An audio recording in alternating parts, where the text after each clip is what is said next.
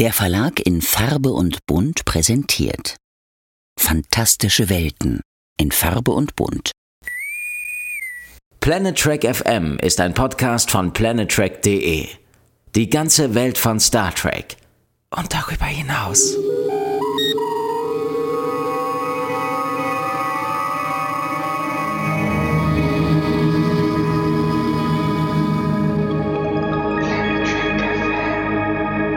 Hi und herzlich willkommen zu einer neuen Ausgabe von Planet Trek FM, die ganze Welt von Star Trek. Heute ist es die Nummer 167 und ihr hört mir zu Claudia Kern und Björn Sölter, mir. Hallo Claudia. Hi Björn. Wir sind ja heute wieder zusammengekommen, um über Strange New Worlds zu reden. Ja. Und zwar Episode 203 mit dem schönen Titel Tomorrow and Tomorrow and Tomorrow. Und zu Deutsch Morgen und Morgen und Morgen. Das darf ich dich da gleich zu an die Tafel holen Ah. oder bist du noch nicht ganz warm?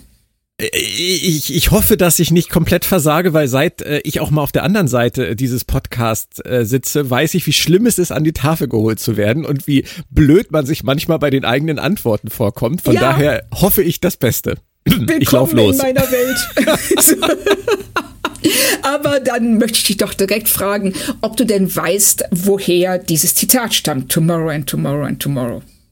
In dem Fall, Claudia, hast du Pech und ich möchte auf folgende Art und Weise antworten. Moment, erstmal habe ich Glück. Pech. Oder ich habe Glück. Ich will dich ja nicht vorführen. Also, Tomorrow and tomorrow and tomorrow creeps in this petty pace from day to day to the last syllable of recorded time, and all our yesterdays have lighted fools the way to dusty death. ach, Out, out, brief candle, life's but a walking shadow, a poor player that struts and frets his hour upon the stage, and then is heard no more. It is a tale told by an idiot, full of sound and fury, signifying nothing. schön. Sehr, Ja. sehr schön. Der Grund ist ganz einfach. Nicht nur Patrick Stewart hat in der Verfilmung und auf der Theaterbühne äh, Macbeth gespielt, sondern ich auch tatsächlich im Schultheater vom Englisch-Leistungskurs. Schöne Grüße. Ähm, und es hat wahnsinnig Spaß gemacht, auch wenn ich es wirklich damals extrem schwierig fand, das auf Englisch zu spielen. Das kann ich mir vorstellen. Hast du, hast du, Mac, hast du Macbeth selber gespielt? Ja, Wow. Das ist aber auch eine krasse Rolle. total, total. Ja, ich habe ich hab, äh, da ein, ein Spektrum gespielt, das war also vom, vom Penner zum, äh, zum ewig niesenden Kommissar bis hin zu Macbeth, da war alles dabei, aber das hat auch Spaß gemacht und deswegen finde ich es da tatsächlich auch wahnsinnig spannend, dass meine Tochter jetzt auch Schultheater spielt. Cool. Zum Glück kein Macbeth bisher. Ja, ich habe das auch immer super gern gemacht. Also an der äh, Schule und an der Uni später auch noch. Vielleicht sollten wir zu zweit mal irgendwo mitspielen, Claudia. Ja, wir könnten, wir könnten irgendwas Sag, spielen. sag Wie- jetzt nichts Falsches. Wir machen das Nein, irgendwann. ich, ich wollte gerade sagen, bevor ich mich reinreite, sage ich lieber gar nichts. Und sta- stattdessen, denke ich mal, gehen wir jetzt einfach zur Folge 203 über, oder? Darf ich noch eine Sache fragen? Nein, doch, ja klar. Warum glaubst du, haben die äh, den deutschen Titel Morgen und Morgen und Morgen gewählt, anstatt wie es eigentlich in der üblichen Macbeth-Übersetzung lautet Morgen und Morgen und dann wieder Morgen? Ähm, zwei Erklärungen. Einmal die ähm, weniger nette. Sie haben es nicht gemerkt. Okay. Äh, die nette wäre, dass ihnen das zu holprig war, zu lang war. Morgen und morgen und wieder morgen, dass sie dachten, das ähm, ist einfach als Titel nicht griffig genug. Morgen und morgen und morgen ist besser. Ja, aber wenn man schon im Englischen halt ein, ein Zitat aus Macbeth hat, dann finde ich, ergibt es Sinn, im Deutschen die übliche Übersetzung zu wählen. Aber gut, das bin nur ich. Ja, aber ich weiß, was du meinst und es legt den äh, Verdacht nahe, dass sie es einfach nicht gemerkt haben. Aber ich will ihnen das nicht unterstellen, weil das ist ja wirklich einmal googeln, einmal diesen Titel eingeben und du bekommst sofort die Antwort, die du gesucht hast. Und ich bin jetzt ganz mucksch, weil wir sitzen im Glashaus, Claudia. Wir haben das mit Herr der Ringe ja auch verkackt in der ersten Staffel. ich weiß. weil- Denn, ja, das stimmt. Das ist es, wenn du nicht mal davon ausgehst, Ja. dass es ein Zitat sein könnte. Dann ähm, merkst du es nicht, du guckst es nicht nach, weil du denkst so, ja, okay, das ist halt eine Aneinanderreihung von Worten, aber kein Zitat. Hashtag einfach mal googeln. Richtig. Also es ist immer, es ist nicht immer die Lösung für alles, aber halt oft. Ja. Und ähm, in dieser Rede von Macbeth geht es ja unter anderem auch um zweite Chancen und um Hoffnung. Und eine zweite Chance, jetzt Achtung, Überleitung, bekommt jetzt ja auch Laan. Sie Ja. ist nämlich wieder Sicherheitschefin der Enterprise und die für mich erste Überraschung der Folge ist, wie das Leben einer Sicherheitsoffizierin im Alltag aussieht. Weil sie scheint da ja mehr so als Ordnungsamt und Polizei zu fungieren. Ich, ich, ich habe sie fast so ein bisschen empfunden wie eine Hausmeisterin. Die so durchs. Mehrfamilienhaus läuft und sagt, sie klampfen zu laut, sie streiten sich jetzt nicht mehr, was sie hier unten im Treppenhaus abstellen, das geht gar nicht. Das ist halt so ein bisschen, es ist ein bisschen, äh, holt einen ein bisschen auf den Boden der Tatsachen zurück, was dieses Amt der Sicherheitschefin angeht.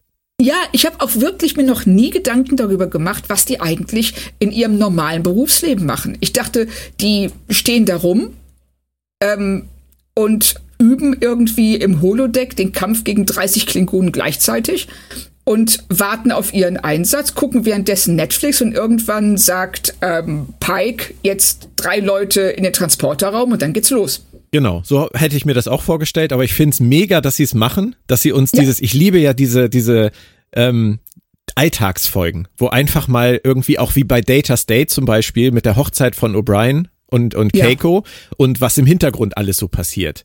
Das finde ich mega. Und das hier, also, dass sie hier erstmal einen Denobulane auftreten lassen, seit Enterprise nicht mehr gesehen. Und äh, dass Spock wirklich ernsthaft in seiner Freizeit dann in seinem Quartier sitzt und vor sich hinklampft und das auch noch viel zu laut, das, das finde ich super. Und ich fand es auch toll, wie er reagiert, weil er ist ja richtig sauer. Und wir dann direkt wissen, von wem dieser Ruhestörungsanzeige kam. Und Laan sagt ja nur, kann ich dir nicht sagen, war anonym.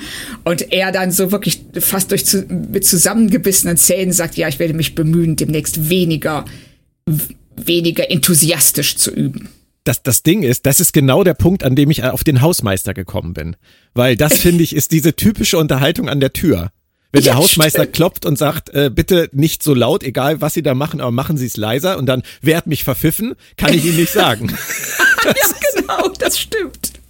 Ähm, wir haben dann auch noch einen kurzen Ausflug zu Pelia, die ja, ähm, wie wir wissen, jetzt die neue Chefingenieurin ist. Und ähm, da geht es kurz um Fälschungen und gestohlene Gemälde und um ein Archaeology Department, ein Archäologieinstitut, äh, der Abteilung, in der sie gearbeitet haben soll. Ich, das behalten wir einfach mal im Hinterkopf, so wie Ja. Laan offensichtlich auch und kommen da später zu. Aber ist es nicht geil, wie sie jede, wie jede Szene stiehlt? Ja, Also Carol Kane. Also ich finde Carol find, Kane. ja, großartig. phänomenal. Und wie sie dann auch sagt, so nein, das Bild ist eine Fälschung und der Louvre soll bitte aufhören, mich ständig anzurufen und zu nerven. Ist dir noch aufgefallen, was sie über die Föderation sagt? Ja, da, richtig, da wollte ich dich doch drauf angesprochen haben. Hätte es mir mal aufgeschrieben. Sie sagt, sie hat sich einen Bunker in Vermont gesichert Ja. für den Fall, dass dieses sozialistische, geldlose, diese Utopie scheitert. Ja, sie sagt diese, genau diese kein Geld Sozialisten Utopie Dings, irgendwie sagt sie auf Deutsch. Ja. Ich weiß gar nicht, ob das jemals in Star Trek vorher vorgekommen ist, dass jemand ähm, das mit Sozialismus wirklich gleichgesetzt hat. Und das ähm, richtig. Und äh, ich kann gar nicht verstehen, dass ich dich da nicht von selbst drauf angesprochen habe. Danke. Dafür weil bin ich ja das, da. Sehr schön, weil das ist phänomenal. Die ähm, haben zum ersten Mal wirklich ähm, Star Trek mit Sozialismus gleichgesetzt oder mit einer geldlosen, utopischen Sozialismus. Und was ja auch zeigt, wie stark sich die Kultur in den USA verändert hat.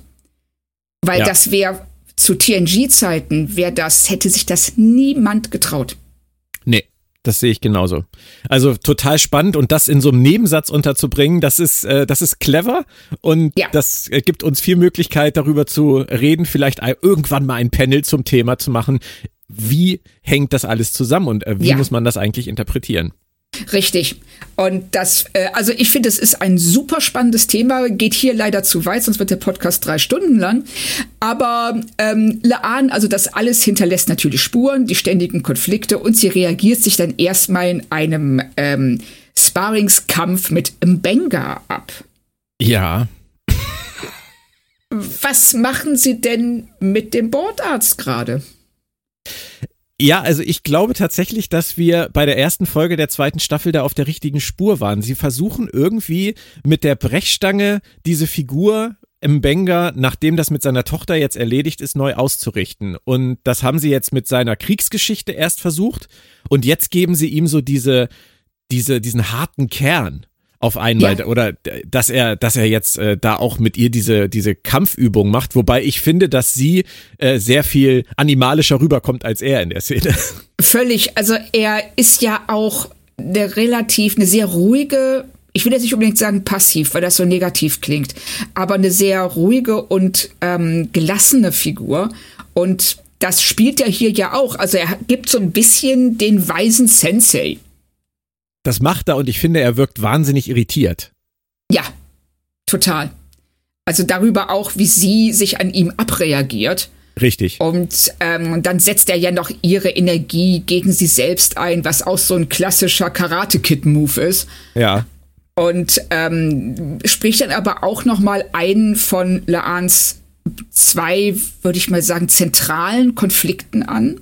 Nämlich neben den Gorn diese ähm, Augment-Geschichte.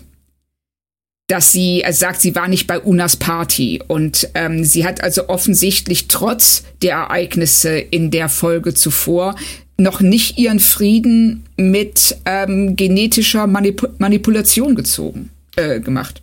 Bestimmt nicht. Äh, ich war übrigens auch nicht auf Unas Party und das finde ich sehr schade, dass äh, ich nicht eingeladen war, dass du nicht eingeladen warst und Millionen von Zuschauern auch nicht, weil ich hätte diese Party, glaube ich, gern gesehen. Richtig, ich auch. Also ich hätte gern gesehen, wie Una wieder in die Besatzung der Enterprise eingebunden wird, wie die Leute auf sie reagieren, wie sie auf die reagiert und alleine wie sie jetzt drauf ist wo ihr Geheimnis eben äh, preisgegeben worden ist. Ja, es ist, das ist halt schon wieder so ein ganz kleines bisschen absurd, dass in der Folge, nachdem sie zurückgekehrt ist, äh, in der nächsten Folge es äh, zentral um Laan geht und ja. Unas Party nur erwähnt wird. Aber da will ich jetzt gar nicht drauf rumreiten. Ich gehe mal lieber auf deine Frage ein. Ähm, sie haben da viele Konfliktherde bei Laan. Und ähm, ich glaube tatsächlich, äh, dass mit den Gorn, ähm, da ist sie eher jetzt in so einer in so einer Situation, dass sie als einzige halt Situationen für die Crew einschätzen kann. Und ich glaube, ja. dass sie sich damit tatsächlich auch wohler fühlt als mit der Augment-Geschichte, die für sie, glaube ich, eine echt offene Wunde ihrer Kindheit und ihres ganzen Heranwachsens ist. Bis heute. Und das werden wir dann ja auch in dieser Folge sehr schön vorgeführt bekommen, richtig. wie einschneidend das für sie ist. Genau, richtig. Und bisher standen ja eigentlich äh, immer die Gorn im Vordergrund, was also auch ihr Trauma angeht. Und dieses Mal sehen wir uns sehr genau an, wie es sich denn mit dem Nachnamen Nunien Singh lebt. Ja, das stimmt. Aber dazu müssen wir erstmal mit der Handlung richtig anfangen. Stopp! Und zwar. ich muss dich was, ich muss dich was fragen, weil ich ja, weiß nicht, ob es nur an mir liegt. Die Szene mit dem Banger, das Ende. Ich habe sie auf Deutsch geguckt, du hast sie auf Englisch geguckt. Manchmal liegen solche Unterschiede tatsächlich auch in der Sprachversion begründet in der Art, wie der deutsche Sprecher das vielleicht ähm, interpretiert oder ähm, vielleicht auch, wie es geschrieben ist auf Deutsch. Aber ja. wirkt es auf dich nicht am Ende auch so, als würde Mbenga Laan irgendwie anbaggern? Nee, gar nicht. Das fand ich nämlich ganz unangenehm. Irgendwie Nein, diese Szene. Weil als sie dann gehen will und er so zu ihr sagt, Baby, du bist allein, aber du musst nicht allein sein ich bin nee. da für dich. Er sagt es nicht genau so, aber das ist das, was ich, was ich gehört habe, dass er im Prinzip sagt, wenn du einsam bist, habe ich eine Lösung für dein Problem. Und ähm, das fand ich ganz schräg. Und dann lässt oh. sie ihn ja auch so stehen. So, weißt du, die junge, die junge Frau lässt den alten Sack stehen. Und ja, das fand ich ganz strange.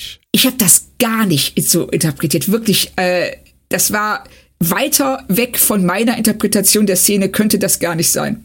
Krass. Ich, ich guck's mir nochmal auf Englisch und auf Deutsch an und versuche mal für mich rauszufinden, ob es an mir liegt oder an der Sprachfassung. Ich guck auch nochmal in die deutsche Fassung rein. Weil das interessiert mich jetzt, ob sie das wirklich so schräg ähm, übersetzt oder interpretiert haben. Weil im Englischen wirkt er einfach nur wie jemand, der äh, ihr sagt so, ey, du, du musst nicht so leben, wie du lebst. Ja. Und dass sie ihn stehen lässt, weil sie denkt, ach, du hast doch eh keine Ahnung. Also, Es, war, es ist manchmal wirklich witzig, was, was für Nuancen dann da so eine Unterscheidung in der Interpretation bringen. Aber Ja, es, das ist- ich, es hätte auch nicht zum Banger gepasst, davon mal ganz abgesehen. nein, gar nicht. Also, aber das wäre dann umso schräger gewesen, wenn er es gemacht hätte. Ja, ja, natürlich. Äh, Ist bestimmt auch nicht beabsichtigt. Nee, das glaub, also ich kann es mir nicht vorstellen, weil das wäre schon echt seltsam.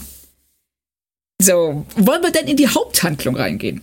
Wenn du bereit bist, ich bin immer Ich bereit. bin sowas von bereit. ich grätsch Also- dazwischen, weißt du ja, wenn ich irgendwas Ja, zu sagen bitte habe. mach das, weil wir müssen hier ein bisschen, ich will nicht sagen im Schweinsgalopp durch, aber ähm, wenn wir alles aufströseln, was in dieser Folge passiert ist, dann ähm, wird's gleich dunkel. Okay. Also so, weil so viel Zeit vergeht. Das Ja, dann Mir los. fällt gerade ein, dass ja niemand weiß, wann wir aufzeichnen. Es könnte ja sein, Richtig. dass es draußen dunkel ist. Äh, Ist ja egal. Äh, Jedenfalls taucht ein Typ in 20er, in Kleidung des 20. Jahrhunderts auf und äh, mit einer Schussverletzung. Er liegt im Sterben und er sagt ihr, Du musst unbedingt einen Angriff in der Vergangenheit stoppen. Hier, ich gebe dir dieses Gerät. Du musst zur Brücke gehen. Ja. Überraschend? Total, total. Ähm, hat mich äh, tatsächlich auch sofort im ersten Moment an, an äh, Crewman Daniels aus äh, Star Trek Enterprise erinnert. Ja, da dachte ich Ähm, auch dran. Temporal Cold War Stichwort, werden wir noch sicherlich drauf kommen.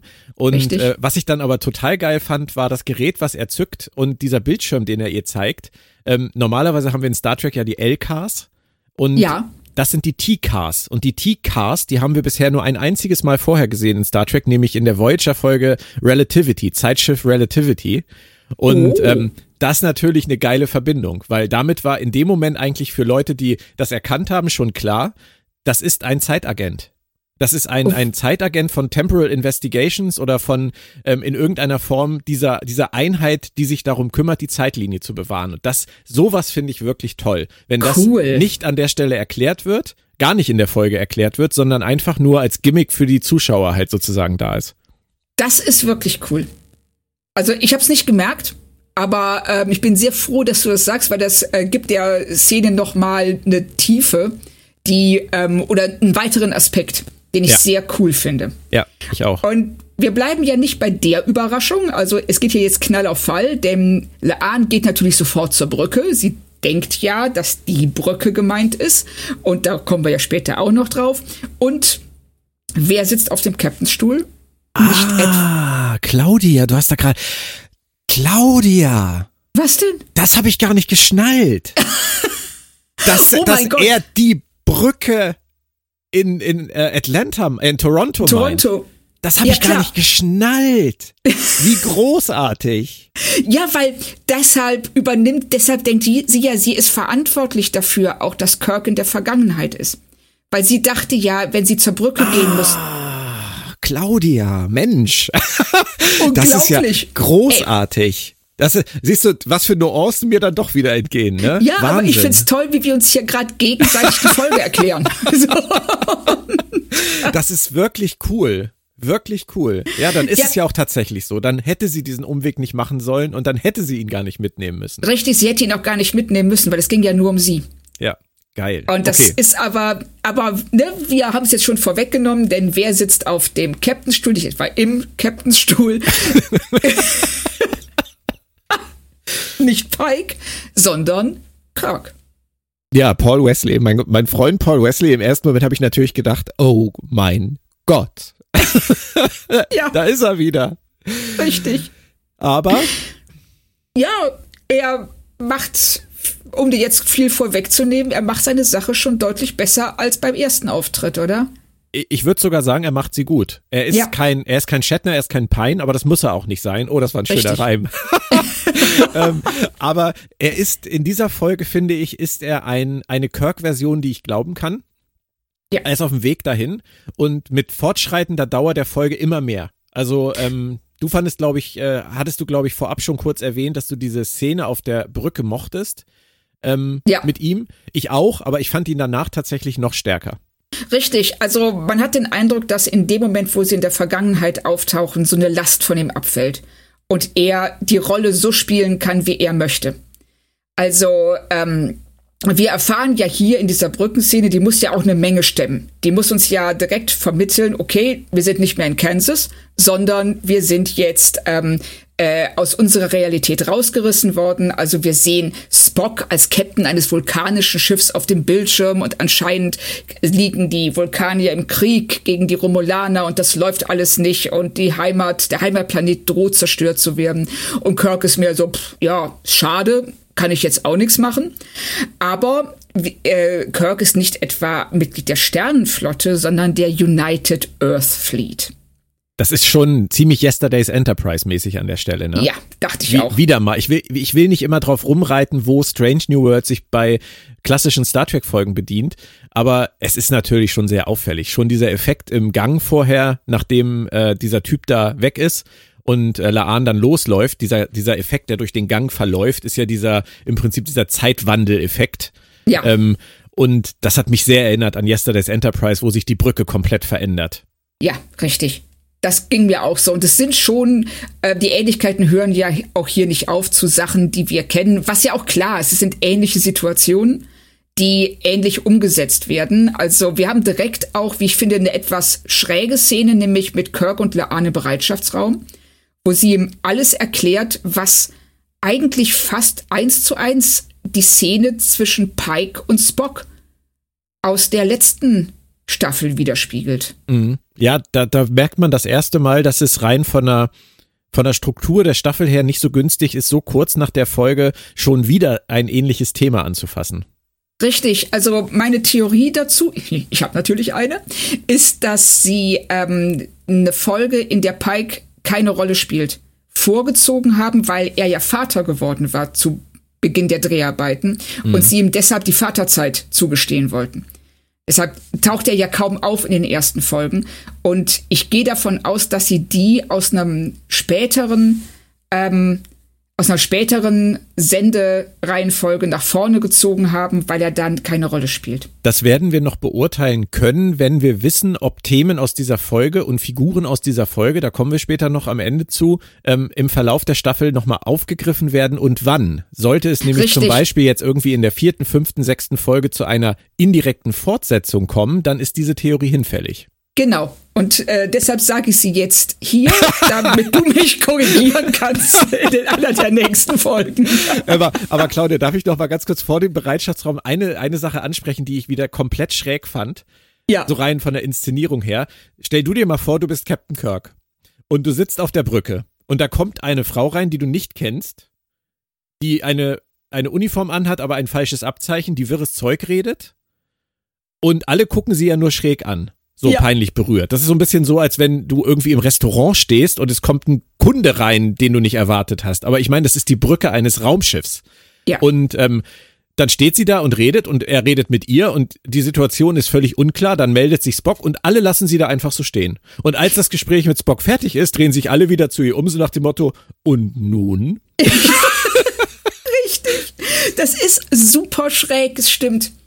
Also, das, ähm, ich bin da jetzt ein bisschen drüber weggegangen, weil äh, es keine Konsequenzen hat Richtig. für den Rest der Handlung. Aber es ist so seltsam, dass er sagt, vor allen Dingen, wenn du vor, dir vorstellst, wie paranoid diese Zeitlinie äh, ist. Ja. Ja, und die, äh, und die liegen fast im Krieg mit den Romulanern oder später. Also es ist nicht ganz klar, da widersprechen sie sich so ein bisschen. Weil hier sagt Kirk so, ey, wir können uns keinen Krieg gegen die Romulaner leisten. Und äh, später wird er dann, wird ähm, Laan ihm sagen, ihr seid in einem Krieg, den ihr schon fast verloren habt. Ja. Und Ja, das, ähm, aber in jedem Fall ist das jetzt hier nicht das ähm, aufgeschlossene äh, Zeitalter, das wir aus TOS und TNG kennen, sondern eine ganz andere Geschichte. Und da taucht diese wildfremde Frau auf und Kirk ist mir so, ähm, ich weiß nicht, wer du bist, aber Moment, ich muss kurz ans Telefon. Genau. Es könnte ja, also ich würde an eine Attentäterin denken. Ja, genau, da hat sich, was weiß ich, eine getarnte Romulanerin rübergebeamt und die will jetzt ähm, die Brücke sprengen. Aber sie lassen sie da alle stehen. Also das ist seltsam. Ja, okay. Ging mir da nicht alleine so. Nein, es geht ja nicht allein so. Und es bleibt auch seltsam, wie ich finde, weil ähm, Laan erklärt ihm ja dann alles, was passiert ist, dass ihre Zeitlinie ausgelöscht wurde von irgendeinem zeitreisenden Attentäter. Kirk hat noch nie von der Sternenflotte gehört. Und das schaukelt sich dann so hoch, bis die beiden wie Fünfjährige mit dem Plastikbagger in der Hand vorm, vorm, so, vorm Schreibtisch stehen Super. und sich streiten. Ja, genau. So, gib mir das Gerät. Nein, meins. ich will das Gerät nicht. Nein, Nein ist meins. Nein, ist meins. Ich will's. Papa hat gesagt, ich darf jetzt damit spielen. Genau, ja. So wirkt es. Es ist ja. aber auch lustig, weil es ist, sie, ist sie wechseln bei den beiden dann sofort in so eine Comedy-Richtung. Ja, genau, die auch unerwartet ist in dem Moment. Die aber, wie ich finde, zu den Höhepunkten der Folge gehört. Weil die beiden sich die Bälle echt zuspielen. Ja, ich glaube auch tatsächlich, dass die Folge ohne die beiden und die Chemie der beiden nicht funktioniert hätte. Richtig. Also dann wäre das einfach nur stinklangweilig gewesen. Vermutlich. Es hat irgendjemand geschrieben, es ist die, die Strange New World Neufassung von Carpenter Street aus Star Trek Enterprise. Und ich verstehe den Vergleich, mhm. aber Carpenter Street hat nicht funktioniert, weil sie stinklangweilig war. Richtig. Und die funktioniert hier auf einer emotionalen Ebene, die wir verstehen können. Das ist der, genau. das ist, glaube ich, der Unterschied. Richtig. Und ähm, weil einfach die Chemie zwischen den beiden, was ich auch nicht erwartet hätte. Also es war entweder haben sie da wahnsinnig Schwein gehabt oder äh, es hat sich schon im Vorfeld abgezeichnet. Sie haben das gewusst, also dass die Schauspieler harmonieren oder irgendwie sowas. Jedenfalls ähm, drückt Laan spontan auf den Knopf des Geräts und sie landen im 21. Jahrhundert. Natürlich in der Gasse zwischen Müllcontainern, weil. Natürlich, wie in Zurück ne? in die Zukunft. Richtig, muss so sein. Ja. Und sie können nicht mit dem gleichen Gerät zurückreisen, weil dieses Gerät weiß, sie haben ihre Mission noch nicht erfüllt und Geil. bevor ja. das nicht passiert ist, geht's nicht zurück. Bisschen konstruiert, aber sei es drum. Naja, ich stelle mir vor, ich bin Temporal Agent und krieg so ein Teil in die Hand gedrückt mit der Mission, das halt zu regeln und mit dem Hinweis, das Gerät kann dich zurückbringen, aber nur wenn du deine Mission erfolgreich beendet hast. Und dann sage ja. ich zu meinem Vorgesetzten, ja, aber was, wenn ich in Lebensgefahr gerate und da rausgeholt werden muss? Ja, und jo, dann sagt dann der Pech. Richtig, dann Augen auf bei der Berufswahl. Genau. Super. Und das Gerät hat mich total erinnert. Jetzt komme ich hier in, in Gefilde, die du wahrscheinlich nicht nachvollziehen kannst. Es gab mal äh, früher in den 80ern diesen grandiosen Klamauk-Film mit Thomas Gottschalk und Mike Krüger, die Einsteiger, wo die beiden in Kinofilme eingestiegen sind mit Hilfe einer magischen Fernbedienung. Oh mein und Gott genau an diese Szene, wo die beiden auf diese Fernbedienung drücken und dann auf einmal vor Draculas äh, Schloss stehen. Daran musste ich in dem Moment denken. Komisch, okay. wie uns äh, unsere kindliche Frühprägung manchmal ja, leitet. Aber das, das ist jetzt super creepy, weil ich habe tatsächlich diese Nacht aus Gründen von Mike Krüger geträumt. Das ist echt ich creepy. Bestimmt seit, ich weiß nicht, vielen, seit einigen Jahrzehnten nicht mehr an den Namen Mike Krüger gedacht, geschweige denn an die Person. Und diese Nacht träume ich davon, dass der ein Konzert in der Gastronomie auf dem Campingplatz gibt. Und Bodo mit dem Bagger singt. ja, wahrscheinlich. Aber wow, okay. Oh, okay, das ist, das ist ne? wirklich creepy. Aber ich würde sagen, wir müssen das so stehen lassen. Ja, lassen wir das stehen und äh, verrennen wir uns nicht darin. Jedenfalls finde ich, gibt es noch einen sehr schönen In-Joke, wenn ähm, Kirk sich umdreht. Sie stehen auf diesem großen Platz mit Leuchtreklame und äh, Videoleinwänden und Kirk dreht sich um und sagt, oh ja, das ist das New York des 21. Jahrhunderts. Obwohl im Hintergrund ein Riesenschild hängt, Toronto Houston Station. Ja. Und ähm, was ja, also der also ich denke mal, der, der Witz daran ist eben, dass ja Toronto ganz, ganz oft für New York als New York benutzt wird in Filmen, weil ja. man, ist, man in New York so schlecht drehen kann und Toronto halt sehr ähnlich aussieht. Ja, auf jeden Fall wird das ein, Gag in die Richtung gewesen sein. Ja. Aber fandest du nicht auch, äh, dass die beiden wirklich aussehen wie Cosplayer? Ja, völlig. und fallen niemandem unangenehm auf. Das ist das Schöne also, am 21. Jahrhundert. Richtig, also weil ganz ehrlich, Toronto hatte auch eine Comic-Con. Ja. Die sind das gewöhnt, dass Leute da so rumlaufen. Das ja. äh, und wir erfahren auch noch gleich, dass äh, in seiner Zeitlinie, in der wir uns ja jetzt noch nicht ganz befinden, wir sind ja unmittelbar vor dem Abknicken, und dass da die Erde praktisch zerstört ist. Die ist ähm, verseucht und ähm, äh, er wurde im All geboren auf ja. der USS Iowa. Ja, witzigerweise wurde der Kirk in den Reboot-Kinofilmen ja auch im All geboren und zwar auf der Kelvin. Richtig. Das heißt also, Ist- wir haben hier eine, eine Doppelung. Wir haben ja erneut einen Kirk, der im All geboren wurde, obwohl es ja eigentlich in der richtigen Zeitlinie so sein muss, dass er in Iowa auf der Erde geboren ist. Genau. Was ja dann später auch nochmal thematisiert wird. Also wir merken in jedem Fall, dass die Zeitlinie, die droht, eine ist, die deutlich schlechter abläuft als die, an die wir gewöhnt sind. Ja. Und was Wa- auch nicht. Hm? Was hast du aus der Info gemacht von Laan, dass äh, Toronto die ehemalige Hauptstadt des ehemaligen Landes Kanada ist? Ähm, ja, also erstmal habe ich mich eh gefragt, auch nicht schon hier, sondern auch in anderen Szenen, weshalb sie so viel weiß. das, Ja. Also ne, für äh, ein Mädchen, sag ich mal, das ein, äh, ein Großteil oder doch einige Jahre zumindest ähm, in Gefangenschaft der Gorn verbracht hat. Und wenn ich das richtig verstanden habe, war sie doch vorher auf einem Kolonistenschiff. Ja, vielleicht hat sie einfach viel Zeit zum Lesen gehabt. Okay, also würden wir davon ausgehen, dass sie den ganzen Tag nichts anderes gemacht hat, während sie gerade vor den Gorn geflohen ist, als Wikipedia zu lesen. So ungefähr stelle ich mir das vor, ja. Ja, aber ich fand diese Info auch interessant. Also sie, ähm, die, die Hauptstadt des ehemaligen Kanadas suggeriert ja äh, ein Ende von Nationalstaaten. Was ja auch Sinn macht bei einer Natürlich. Weltregierung. Natürlich. Na, also auch wieder mal so ein schöner Nebensatz, da wird was gedroppt. Und ähm, man kann jetzt was daraus machen oder es halt ignorieren. Genau. Aber in dem Fall, ich, das ist alles was für einen Hinterkopf. Ja, ja, genau, genau, richtig. Ähm, weniger für den Hinterkopf ist die ähm, der der der Übergang. Also sie merken ja, sie müssen sich was anderes anziehen, weil es ist kalt und vielleicht fallen sie dann doch irgendwann auf und gehen in eine in ein Bekleidungsgeschäft, eine Boutique oder sowas. Und die Drehtür, Kirk versucht durch eine Drehtür zu gehen, scheitert komplett. Und hat dich das an was erinnert? Das hat mich definitiv an eine deiner besten Freundinnen erinnert, äh, an, an Ruffy Musiker, die Seven so schön erklärt, dass die Leute im 21. Jahrhundert nicht mal mit Drehtüren klargekommen sind. Meinst du, meinst du, das war Absicht? Meinst du, das war ein Rückbezug? Also ich hoffe, jetzt kommt der Idealist wieder durch bei mir. Ich hoffe, in meiner Welt gucken die Star Trek-Autoren auch die anderen Serien Ja. und äh, finden das vielleicht lustig, das wieder aufzugreifen. Vielleicht. Ich finde auf jeden Fall, dass Paul Wesley mit der Szene komödiantisches Talent unter Beweis gestellt hat. Absolut.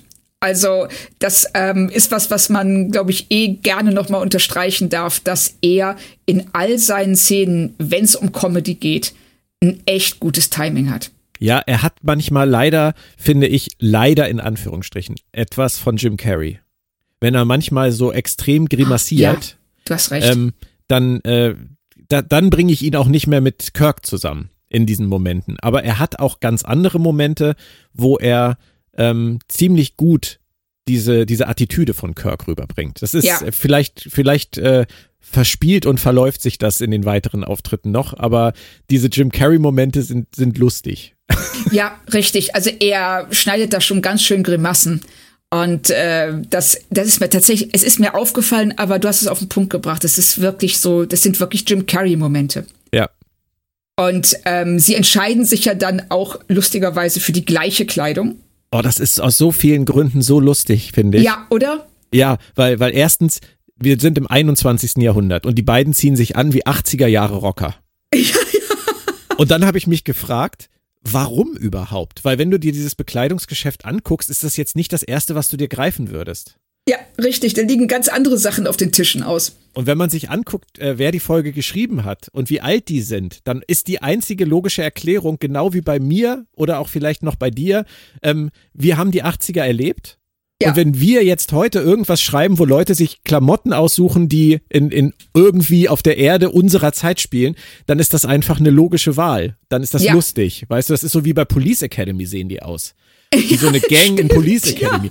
Aber das ist, glaube ich, der Grund, weil es ergibt sonst überhaupt keinen Sinn. Nein, gar nicht. Und ähm, das geht ja dann auch noch weiter. Also die, die Szene hat ja, finde ich, nimmt dann eine sehr interessante Wendung. Wenn ähm, Kirk dann entscheidet, dass er sich umziehen wird und geht zurück in die Umkleidekabine und äh, zieht halt seinen Pullover aus und da kriegt Laan schon so ein bisschen Herzchen in den Augen, oder? Ja, und du als Frau kannst mir mal erklären, ist das jetzt, also liegt's an Paul Wesley oder ist das wieder dieses typische Kirk-Ding, was sie da inszenieren, dass eigentlich keine Frau ihm widerstehen kann? Ich glaube, es ist das typische Kern, äh, Kirk-Kernsinn. Aha, okay. Das ist okay. Oh Gott, was ist heute? Ich geht mich um Kopf und Kragen. Interessant. Also ich, ich glaube, es ist das typische Kirk-Ding. Ja. Sie, ähm, es ist so der, ähm, dieser, äh, ich weiß nicht, ob er Pheromone abgibt, die einfach alle Frauen in seiner Umgebung äh, schwach werden lassen. In jedem Fall finde ich, dass Laan hier gerade mal deutlich out of character geht. Ja, weil sie, also das, das ist jetzt interessant, weil auf dieser Schiene werden wir noch weitersprechen. Ähm, auf der Enterprise ist sie komplett anders. Und Ja. ähm, du hast nie das Gefühl, dass sie sich von irgendwelchen attraktiven Männern wie Pike zum Beispiel oder auch Spock oder auch ein Banger, Sugar Daddy Banger, der sagt, äh, wenn du Probleme hast, ich bin immer für dich da, in irgendeiner Form aus der Bahn werfen lässt. Im Gegenteil, da ist sie richtig abweisend. Und Ja. du nennst es jetzt out of character. Ähm, ich, ich bin mir ziemlich sicher, dass sie, dass sie das wirklich äh, mit Vorsatz tun, was sie hier tun mit Laan.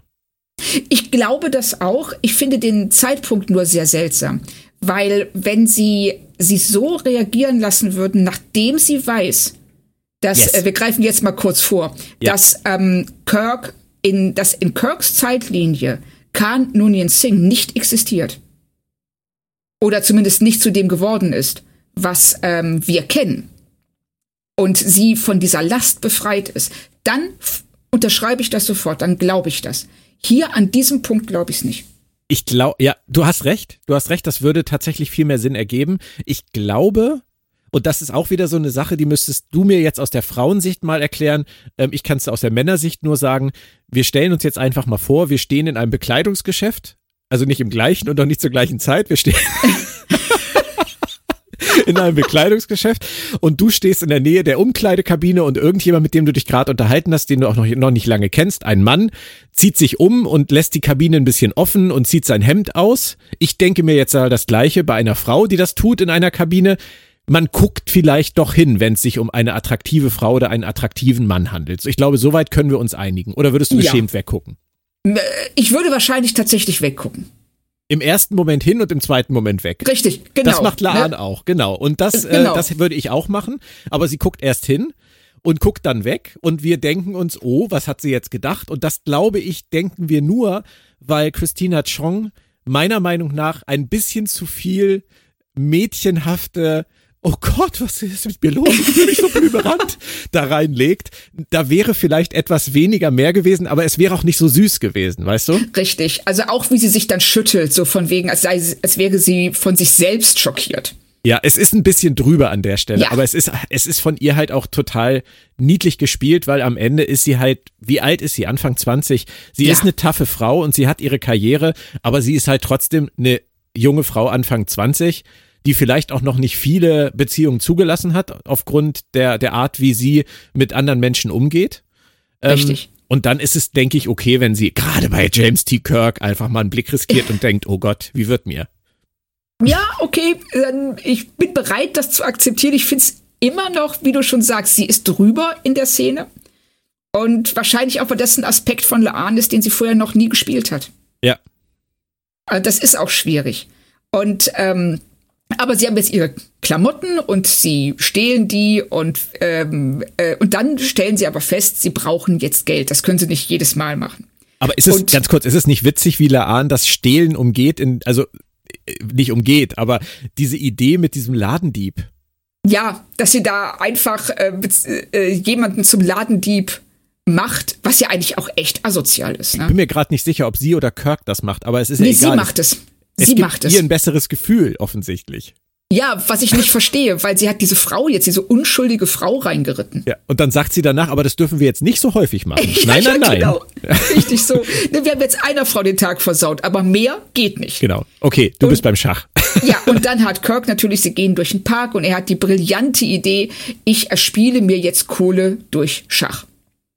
ja, Und das funktioniert auch super. Und er ähm, innerhalb kürzester Zeit ähm, äh, erspielte sich dann anscheinend doch eine erhebliche Menge Geld. Er spielt gegen den ganzen Stadtteil, oder? Ja, anscheinend. Also, und er sagte so, er sagt vorher so, ja, gib mir ein paar Minuten. Ja. Also, wenn, im, wenn Schach im Park so lukrativ ist, Ja, Dann- nur wenn du, wenn du das, äh, das äh, vulkanische Schach beherrschst, sagt er ja auch, das auf mehreren Ebenen, dann ist dieses 3D. Idiotenschach ist dann halt einfach. Und das, das kann ich sogar glauben. Das glaube ich auch. Also ich bin dort, wenn man dann die, ähm, die das Hotel später sieht, in dem sie schlafen, die Suite, die sie sich da erlauben, Ja. in bester Lage. Also bitte. äh, aber okay, ich nehme es hin, weil wir brauchen ja den, die, diesen Moment. Aber, ich Aber- glaube, man könnte sich die Mühe machen, als er die Scheine zählt. Wenn man das sich im Standbild tatsächlich Bild für Bild anguckt, kann man das wahrscheinlich grob zählen. Das wäre mal interessant. Ja, aber dann weißt du immer noch nicht, wie viel kanadische Dollar im 21. Jahrhundert wert sind. Das weißt du nicht und du weißt nicht, wie viele äh, Kilo Scheine er schon in seinen Hosentaschen verstaut hat. Das ist Richtig. wahrscheinlich nur das vom letzten Durchlauf jetzt gewesen. Genau. Aber cool wäre, wenn wir sehen würden, was für einen Schein er dem Hotdog-Verkäufer gibt. Dann wüssten wir, wie viel ein Hotdog, wie viel Dollar ein Hotdog kostet und könnten es von da aus hochrechnen. Ich glaube aber tatsächlich, das erkennt man nicht. Nee, ich glaube auch. Also, ähm, naja, jeden, jedenfalls, sie kaufen einen Hotdog und Kirk, ähm, er sieht zum ersten Mal in seinem Leben auf der Erde einen Sonnenuntergang, weil in seiner Welt gibt es nur Rauch und Asche. Oh. Ja. und das, ähm, aber daraus zieht er ja auch so ein bisschen seine, seine Sicht der Dinge, weil Ja. er sagt ja zu Laan, ey, genieß, was du kannst, wenn du es hast, weil du weißt nicht, wann es weg ist. Richtig. Ähm, das, das fand ich, fand ich sehr stark. Ähm, ich muss allerdings, bevor du über den Hotdog hinweggehst, weil über den komme ich nicht hinweg, muss ich noch sagen, dass ich den, den Hotdog Toronto-Style befremdlich finde. Also, weil ich mache mir auf den Hotdog Soße drauf und, und Röstzwiebeln und äh, Gurke. Und er kriegt diesen, dieses Brötchen mit der Wurst und nimmt das Ja. einfach mit. Und die ganzen Soßenflaschen stehen da am Stand. Und dann beißt er in diesen trockenen Hotdog ohne Soße noch rein und sagt, oh, da wollte ich noch einen zweiten von. Da habe ich nur so gedacht, okay, war keine Zeit dafür, ihn da ein bisschen Soße drauf klatschen zu lassen? Oder isst man den da so?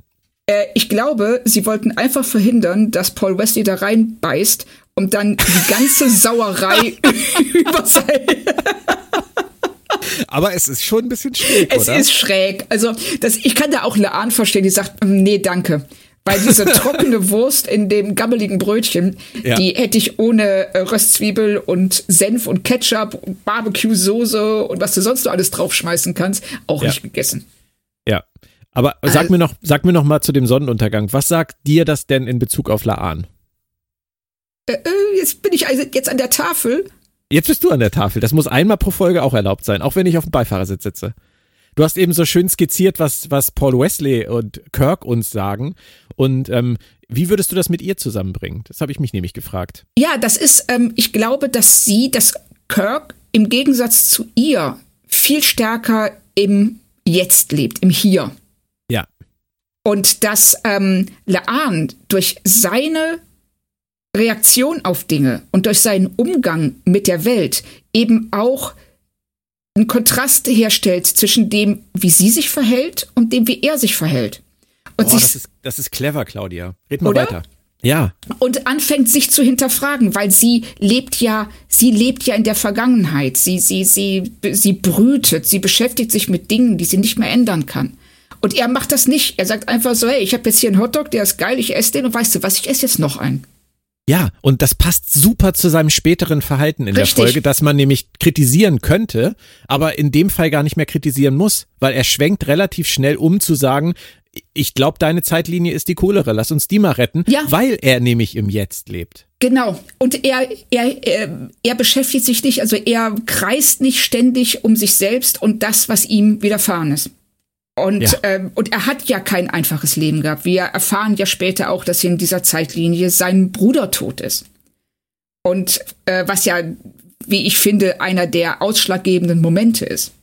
Auch Zu wieder Nebensatz übrigens. Ja, auch wieder Nebensatz und ähm, der dann ähm, äh, äh, relativ schnell ähm, durch die Explosion der Brücke. Wir, greifen jetzt vor, aber ähm, ich denke, wir haben eh nur noch den einen Moment, über den wir reden sollten, nämlich die Nacht im Hotel, in der Laan sich hin und her wälzt. Und das ist jetzt so ein bisschen so, ähm, ja, so, so, so, so die äh, romantische Komödie aus den 90ern.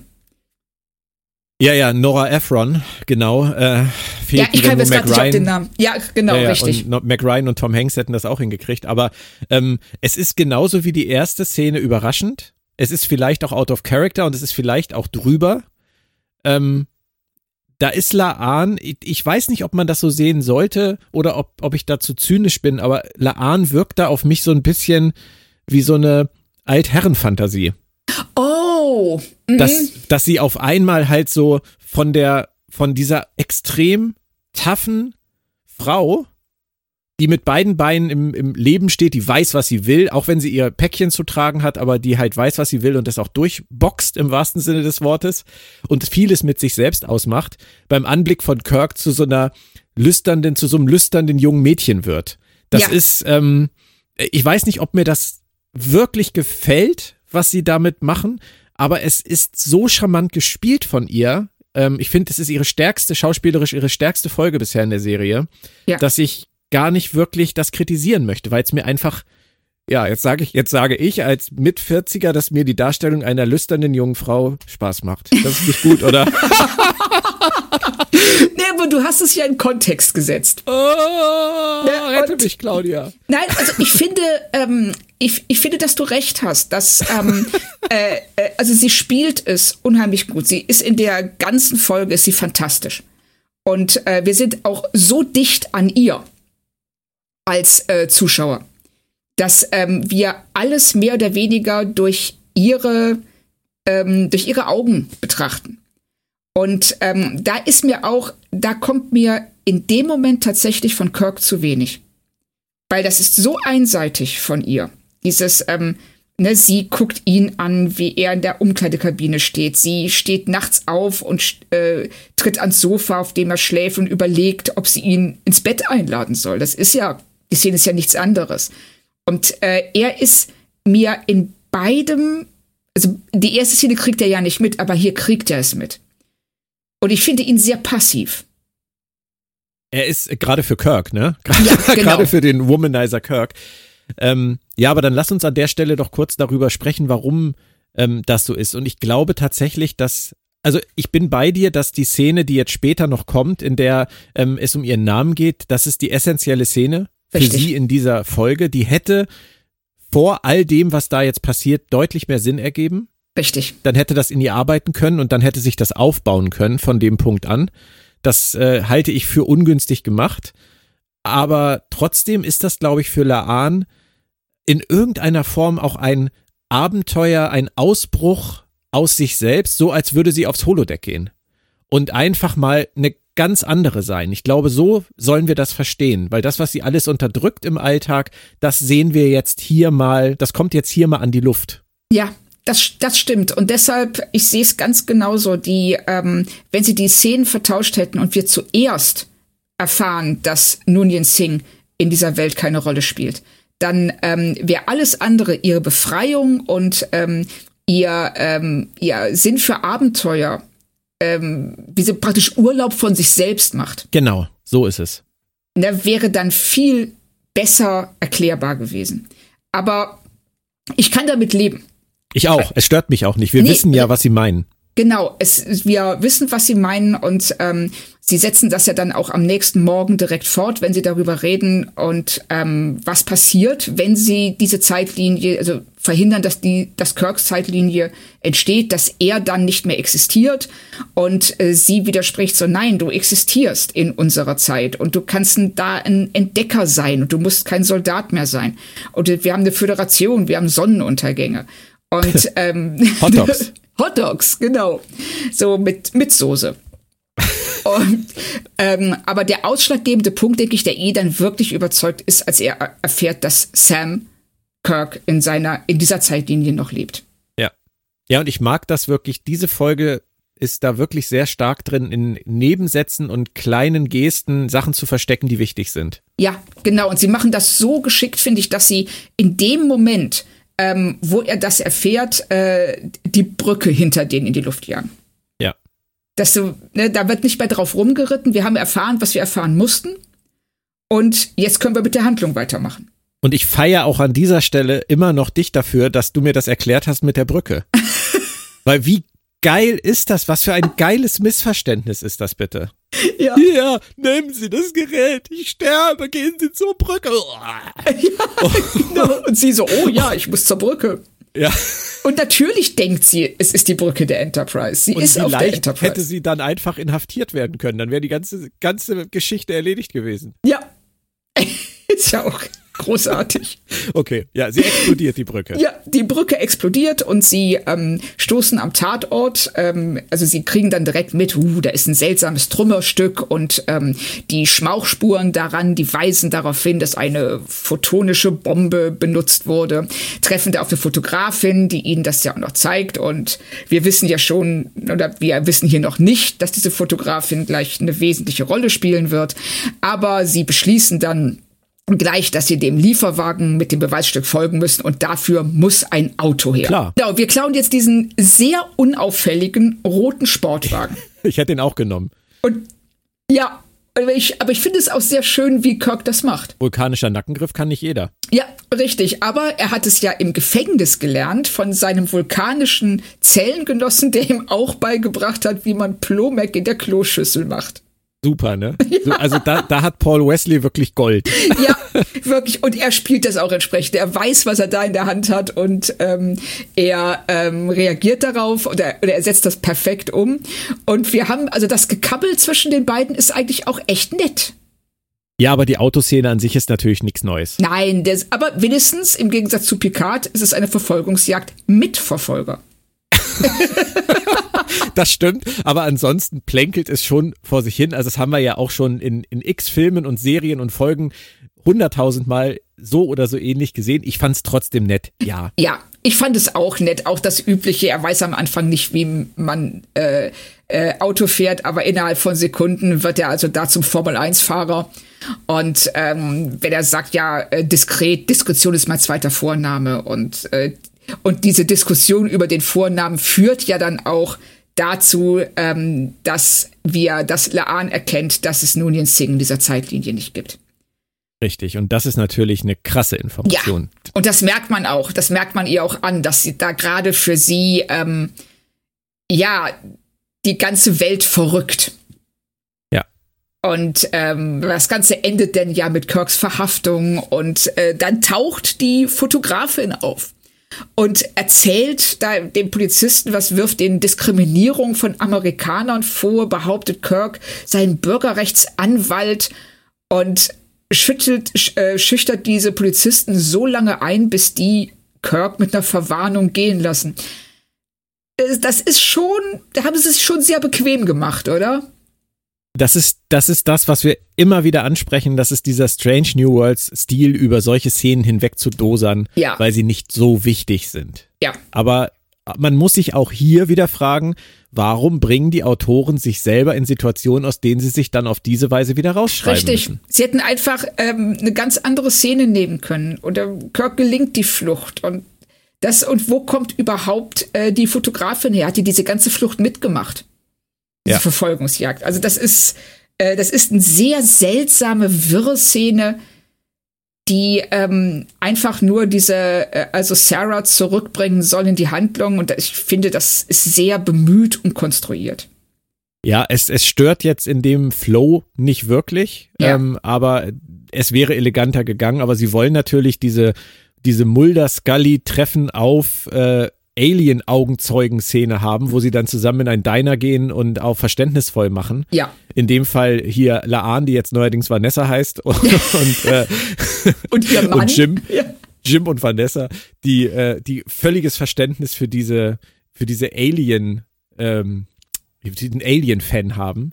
Richtig. Und das, das macht auch Spaß. Aber das, das fällt für mich alles in die gleiche Schüssel, nicht die Kloschüssel, aber die Schüssel mit diesen ganzen, ähm, ja, netten Querverweisen auf Dinge, die wir kennen. Die Kloschüssel. Entschuldigung, da muss ich jetzt echt drüber lachen. Dass ich immer noch, ich stelle mir immer noch diese Kloschüssel mit der darin treibenden Gemüsesuppe vor.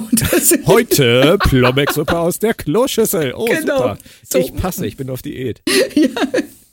So, ja, und die, ähm, und Sarah erklärt uns ja dann auch gleich die Hintergründe. Nämlich äh, ihrer Meinung nach arbeiten die Regierungen der Welt zusammen, um die Menschen aufzuhalten, vom Fortschritt abzuhalten und an diesen Felsen, wie sie die Erde nennt, zu fesseln. Und es gibt sogar, und im Gegenzug, also es gibt Außerirdische und die ähm, äh, die greifen halt ständig die Welt an und die Regierungen nutzen das aus, um diesen Plan voranzutreiben, äh, halt die Menschen voneinander zu trennen, an der Zusammenarbeit zu hindern und im Gegenzug bekommen sie für den außerirdischen Technik unter anderem einen Cold Fusion Reaktor, der sogar an einem geheimen Ort in dieser Stadt aufbewahrt wird. Ja. Und Laan hält Sarah prompt für verrückt, aber auf den Fotos, die sie den beiden zeigt, entdeckt Kirk tatsächlich ein romulanisches Schiff. Ja, sehr deutlich sogar. Sehr also so deutlich. deutliche, so deutliche UFO-Bilder gab es nicht mal bei Akte X. Richtig, also das dachte ich nämlich auch. Vor allen Dingen alles andere ist äh, total verschwommenes Zeug. Ja. Aber das wird gut, wenn wir jetzt im Nachhinein wissen, dass sie ihm das absichtlich untergesch untergeschoben hat. Ja. Ne, Dann dann ergibt Sinn. ergibt es eher Sinn. Und sie wissen ja, sie kennen ja diese UFO-Szene nicht, Laan und Kirk. Und sie wissen nicht, dass das halt wirklich nicht vorkommt. Ja. So. Ja, es ist aber eine, ist eine richtige Info-Dumping-Szene. Ja, Ne? völlig. Und ähm, wir, aber das ist, du sagst es richtig, es ist so ein Mulder Scully-Moment, wo wir ähm, auf äh, eine Zeugin treffen, von der wir nicht wissen, ist sie jetzt verrückt, sagt sie die Wahrheit, hat sie eine eigene Agenda. Und wie du schon vorweggenommen hast, sie hat ja eine eigene Agenda. Und Richtig. die wir dann auch bald ähm, kennenlernen werden. Aber erstmal erklärt Kirk, dass die ähm, Romulaner den Cold Fusion Reaktor in seiner Zeitlinie zerstören werden. Und äh, damit wird auch ganz Toronto vernichtet. Und das ist ein so einschneidendes Ereignis in der Geschichte der Menschheit, dass es die komplette Zeitlinie verändert. Ja. Und damit haben die beiden jetzt auch ihre ganz konkrete Mission. Genau. Wir wissen jetzt, was sie verhindern müssen. Die Brücke ist gesprengt worden, aber es ist egal. Die ist ja in beiden Zeitlinien gesprengt worden. Aber sie müssen jetzt diesen Cold Fusion Reaktor sprengen. Äh, äh, eben das Gegenteil tun. Finden. Und, äh, und ähm, Laan sagt, okay, wir brauchen einen Tricorder dafür, um die ähm, diese Spurenelemente oder was auch immer der absondert äh, zu finden, sieht dann zufällig im Fernsehen ähm, in einem Elektronikgeschäft äh, den Wetterbericht und da wird auch Vermont erwähnt. Wir nennen das mal wieder alles ein bisschen gefällig, gerade mit der Szene mit äh, Pelia am Ende der, äh, am Anfang der Folge. Ne? Ja. Na, das so auf einmal fällt natürlich Laan siebenteils ein, dass ja Pelia in Vermont war und auch zu dieser Zeit und im Archäologie-Department gearbeitet hat. Und sie sagt so, okay, ich weiß, wo wir hin müssen. Es ist, und sagt hier, hier zu diesem Zeitpunkt noch nicht, um wen es geht. Hast du den Rückbezug gemacht? Also hast du gedacht, oh ja, sie fährt zu Pelia? ja, ja, klar. Ja, ne? Ja, auf jeden Fall. Ähm, ich habe mich dann nur gefragt, wie weit das eigentlich auseinander ist. Und habe dann mal äh, bei Google Maps geguckt und habe festgestellt, dass das äh, 700 Kilometer sind. Von Toronto nach ähm, Vermont. Das ist ja nicht weit. Und nee, richtig, aber die, die beiden haben halt nur Schach im Park gespielt. Ne? Wir dürfen das nicht vergessen. Die haben sich schon ein, ein Luxus-Suite für eine Nacht gegönnt und zwei Hotdogs. Drei. Mindestens. Drei. Drei Hotdogs, mindestens drei Hotdogs und eine Luxus-Suite. Und jetzt fahren sie, wie Laan dann so schön sagt, mit vier Bussen und einem Taxi zu zweit nach Vermont. Also ich finde, da hat er wirklich einen guten Schnitt gemacht bei Ja. seinen Schachpartien. Also diese Sie haben noch einen Grenzer bestochen, das auch noch. Ja, genau, richtig. richtig, sie mussten ja irgendwie über die Grenze kommen. Und der wird bestimmt nicht billig gewesen sein. Nee, also wirklich ganz, ganz großes Kino von Kirk. Ja, und sie äh, haben auch, ich weiß auch nicht, in welchem Zeitraum sie das alles gemacht haben sollen, weil sie sagen ja dann auch noch, ey, wir haben alle Archäologieabteilungen und ähm, äh, Fakultäten in Vermont durchforstet, nur um dann von einem Typen im Apple Store DuckDuckGo gezeigt zu bekommen. Also da war ich auch etwas, okay, sie sagen Apple, aber Google geht nicht. Genau, das ist, das ist wieder absurd, aber das machen sie ja auch häufiger mal. Also, dass sie, dass sie auf einmal irgendwelche Markennamen benutzen und andere halt ausklammern. Ja. Das äh, habe ich auch noch nie verstanden. Und ähm, es wirkt auch alles nicht so besonders nachvollziehbar. Wie spät soll es sein? Warum ist es immer noch hell? Ähm, Richtig. 700 Ist- ist Kilometer der mit dem Bus. Also mit vier, wenn ich mit vier Bussen ein, und einem Taxi und einem Grenzer bestechen ähm, nach Vermont fahre, ich glaube, dann brauche ich eine Weile. Richtig. Ganz ehrlich. Und ähm, dann ähm, würde ich jetzt nicht annehmen, dass äh, das realistischerweise noch hell ist. Es kann natürlich auch vorher früher Morgen gewesen sein, aber da spielen sie halt so ganz kleines bisschen mit der Logik der Folge. Ich schiebe das einfach darauf, dass die Folge eh schon so lang war und sie uns nicht noch die Station der Reise inklusive weiterer Übernachtung, was dann vielleicht auch den letzten zu der Frage gebracht hätte, ob Kirk dann tatsächlich beim Schachspielen so viel Geld gemacht hat. Also haben sie einfach Schnitt und wir stehen jetzt vor Pilias ähm, Antiquitäten-Einzelhandel. Sieht nicht so hochoffiziell aus, das Ganze. Nein, nicht so wirklich. Also da schön, ans, schön an die Tür gekrakelt und sie macht dann auch prompt auf, obwohl der Laden eigentlich geschlossen hat. Und Laan walzt so ein bisschen über sie weg und sagt, pass mal auf, ich kenne dein Geheimnis, also lass uns rein. Ja, und Pilia ist echt abgewrackt, oder? Völlig. Also die Jahrhunderte waren nicht gut zu ihr. Nee, also zu viel Alkohol, zu viel Ja. Alleinsein offensichtlich auch. Ja, und zu viel Langeweile. Also sie sagt ja, also sie hat auch, was ich total schräg finde. Also sie, sie, sie sagt dann so, es stellt sich dann ja relativ schnell raus, dass Laans Annahme, dass Pilia zu diesem Zeitpunkt bereits eine Ingenieurin ist, falsch ist. Pilia sagt dann auch so, ich bin Einzelhändlerin, was willst du von mir? Und dann sagt sie, ja, das einzige Mal, dass ich was mit Mathematik zu tun hatte, war, als ich den, als Pythagoras das erfunden hat. Und dann habe ich gedacht, bist du wirklich zweieinhalbtausend Jahre ohne jede Neugier durch diese Welt gelaufen? Sie hatte immer Alkohol. Ja, gut, gibt's ja auch schon länger als zweieinhalbtausend Jahre, aber Hat Gott, vielleicht das- gereicht? Ja, aber ich war wirklich die Pilia, die wir äh, äh, in der Folge, in der letzten Folge, in der vorletzten Folge gesehen haben. Und die Pilia hier, die gehen so weit auseinander. Da ist kein, kein Funke, kein, kein, keine Lust auf Entdeckung, Lust auf Abenteuer. Na, die hat diese Lust auf Abenteuer und diesen Funken, den hat Laan ja eingeimpft. Für die, also da muss ich sagen, da war ich tatsächlich aus der Folge raus kurz. Ich glaube aber, das wollen sie damit sagen. Sie wollen damit sagen, dass sie in, innerhalb eines Zeitparadoxons dafür verantwortlich ist, dass Pilia diesen Lebensweg eingeschlagen hat. Ja, das, das glaube ich auch, aber dafür ist dieser Moment für Pilia viel zu kurz und viel zu abstrakt. Weil Laan sagt ihr ja einfach nur, ähm, ja, wenn du uns nicht hilfst, dann wird es eine ganz schreckliche Zukunft geben. Und da wirst du ja drin leben können, das wird ganz, ganz furchtbar. Aber Pilia hat ja keine Ahnung, was da kommt. Und dass sie sich da 200 Jahre später noch dran erinnert, ist schon sehr an den Haaren herbeigezogen. Ja, ja, ja, du hast, du hast schon recht. Also ich habe ich hab Pilia für diese Rolle der im Prinzip ja der Geinen, wie in Times Arrow damals bei TNG gefeiert, dass sie, Ja. dass sie hier ja eine relativ ähnliche Rolle übernimmt. Und, und fand natürlich auch Carol Kane wieder super, aber du hast schon recht, sie werden ihrer Figur damit eigentlich nicht gerecht. Nein, das war auch das Einzige, was mich an dieser Szene stört, weil ich finde, ansonsten Carol Kane spielt es super und ähm, auch ich mag auch, wie befremdet Paul Wesley von dieser ganzen äh, Unterhaltung zwischen den beiden ist, Ja. weil er überhaupt nicht versteht, was wer, wer diese Frau ist. Und wie Und- die helfen soll. Ja, genau, wie sie helfen soll, während sie sich da ein Bier nach dem anderen reinschüttet. Aber sie kann ihr dann tatsächlich helfen, denn auch Einzelhändler haben was zur Zivilisation beizutragen. In ihrem Fall ist es, dass sie eine alte Taucheruhr besitzt, die, in der die Zeiger mit Phosphor bedeckt sind. Die, das heißt, die leuchten dann auf, wenn sie in die Nähe von Tritium kommen. Und Tritium wird von Cold Fusion Reaktoren abgegeben. Also Super. Ne, aber das war doch original, das hätte doch original so aus dem alten Lucas Adventure sein können. Ja, natürlich.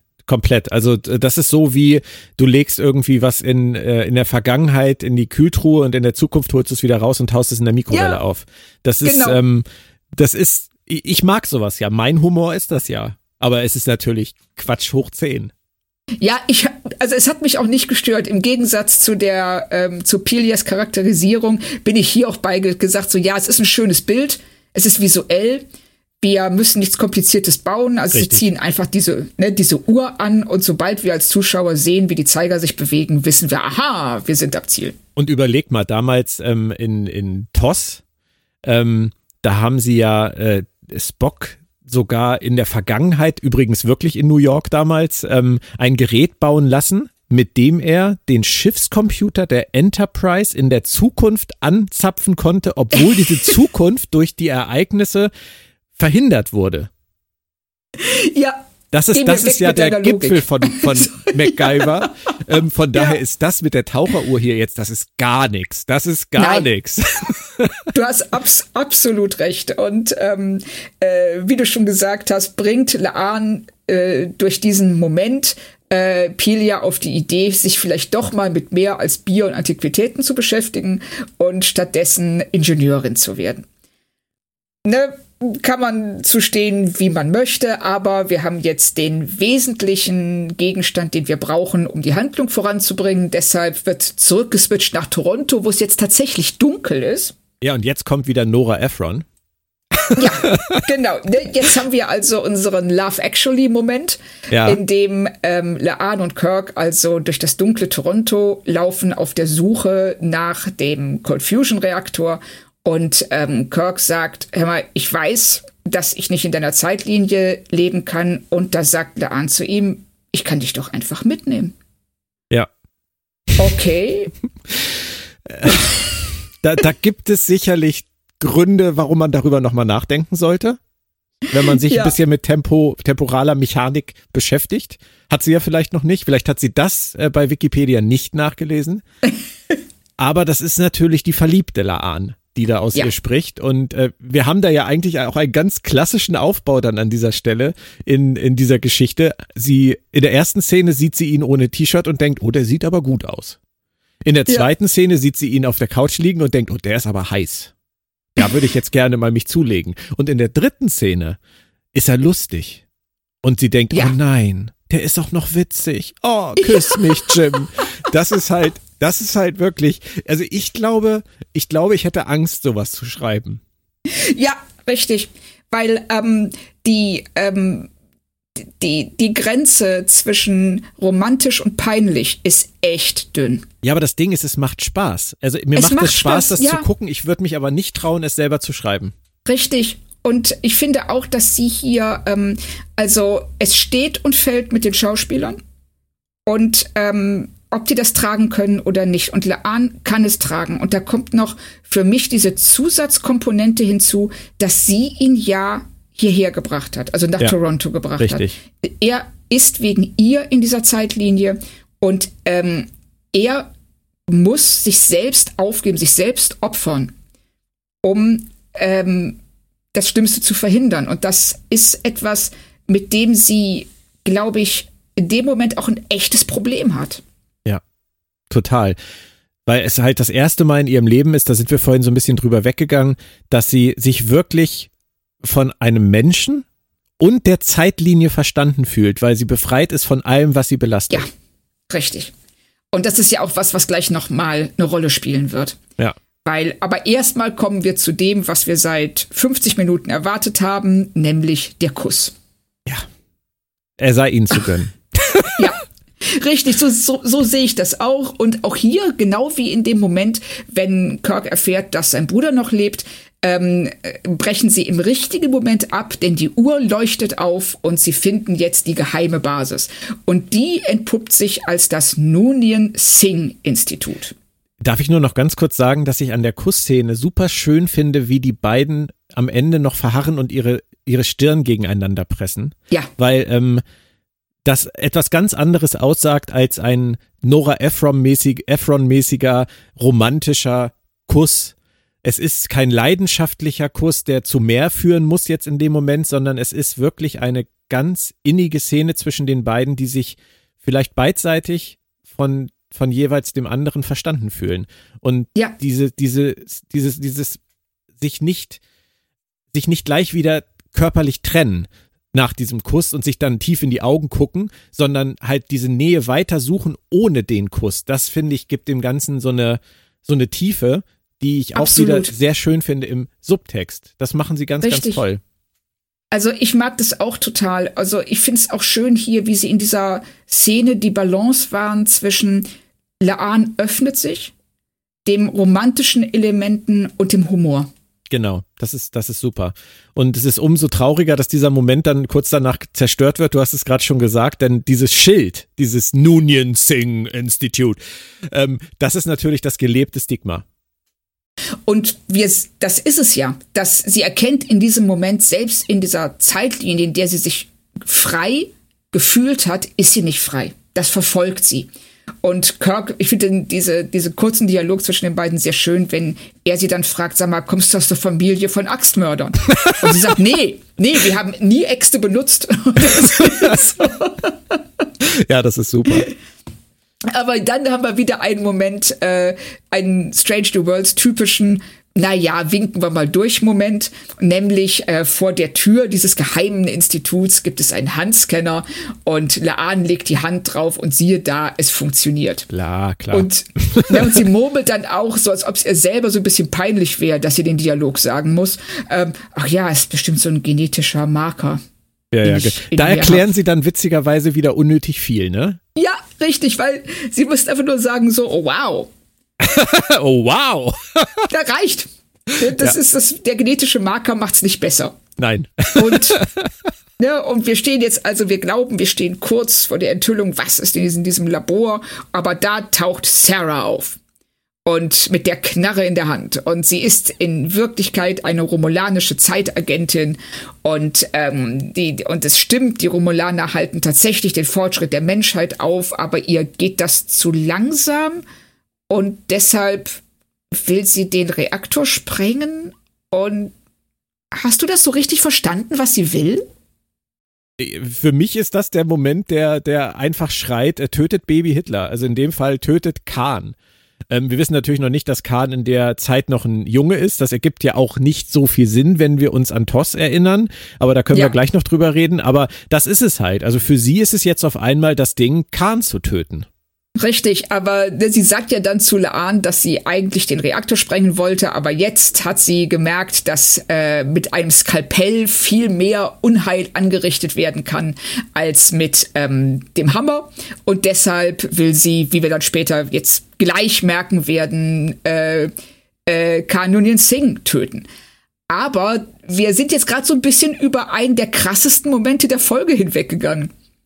Nämlich, sie sagt dann, ihr bringt mich jetzt da rein und Kirk sagt, nö, machen wir nicht. Und sie sagt, ja, dann werde ich euch töten. Ja, ja, mach doch. Ist halt ein typischer Kirk-Bluff, ne? Der in dem Fall leider nicht funktioniert. Richtig.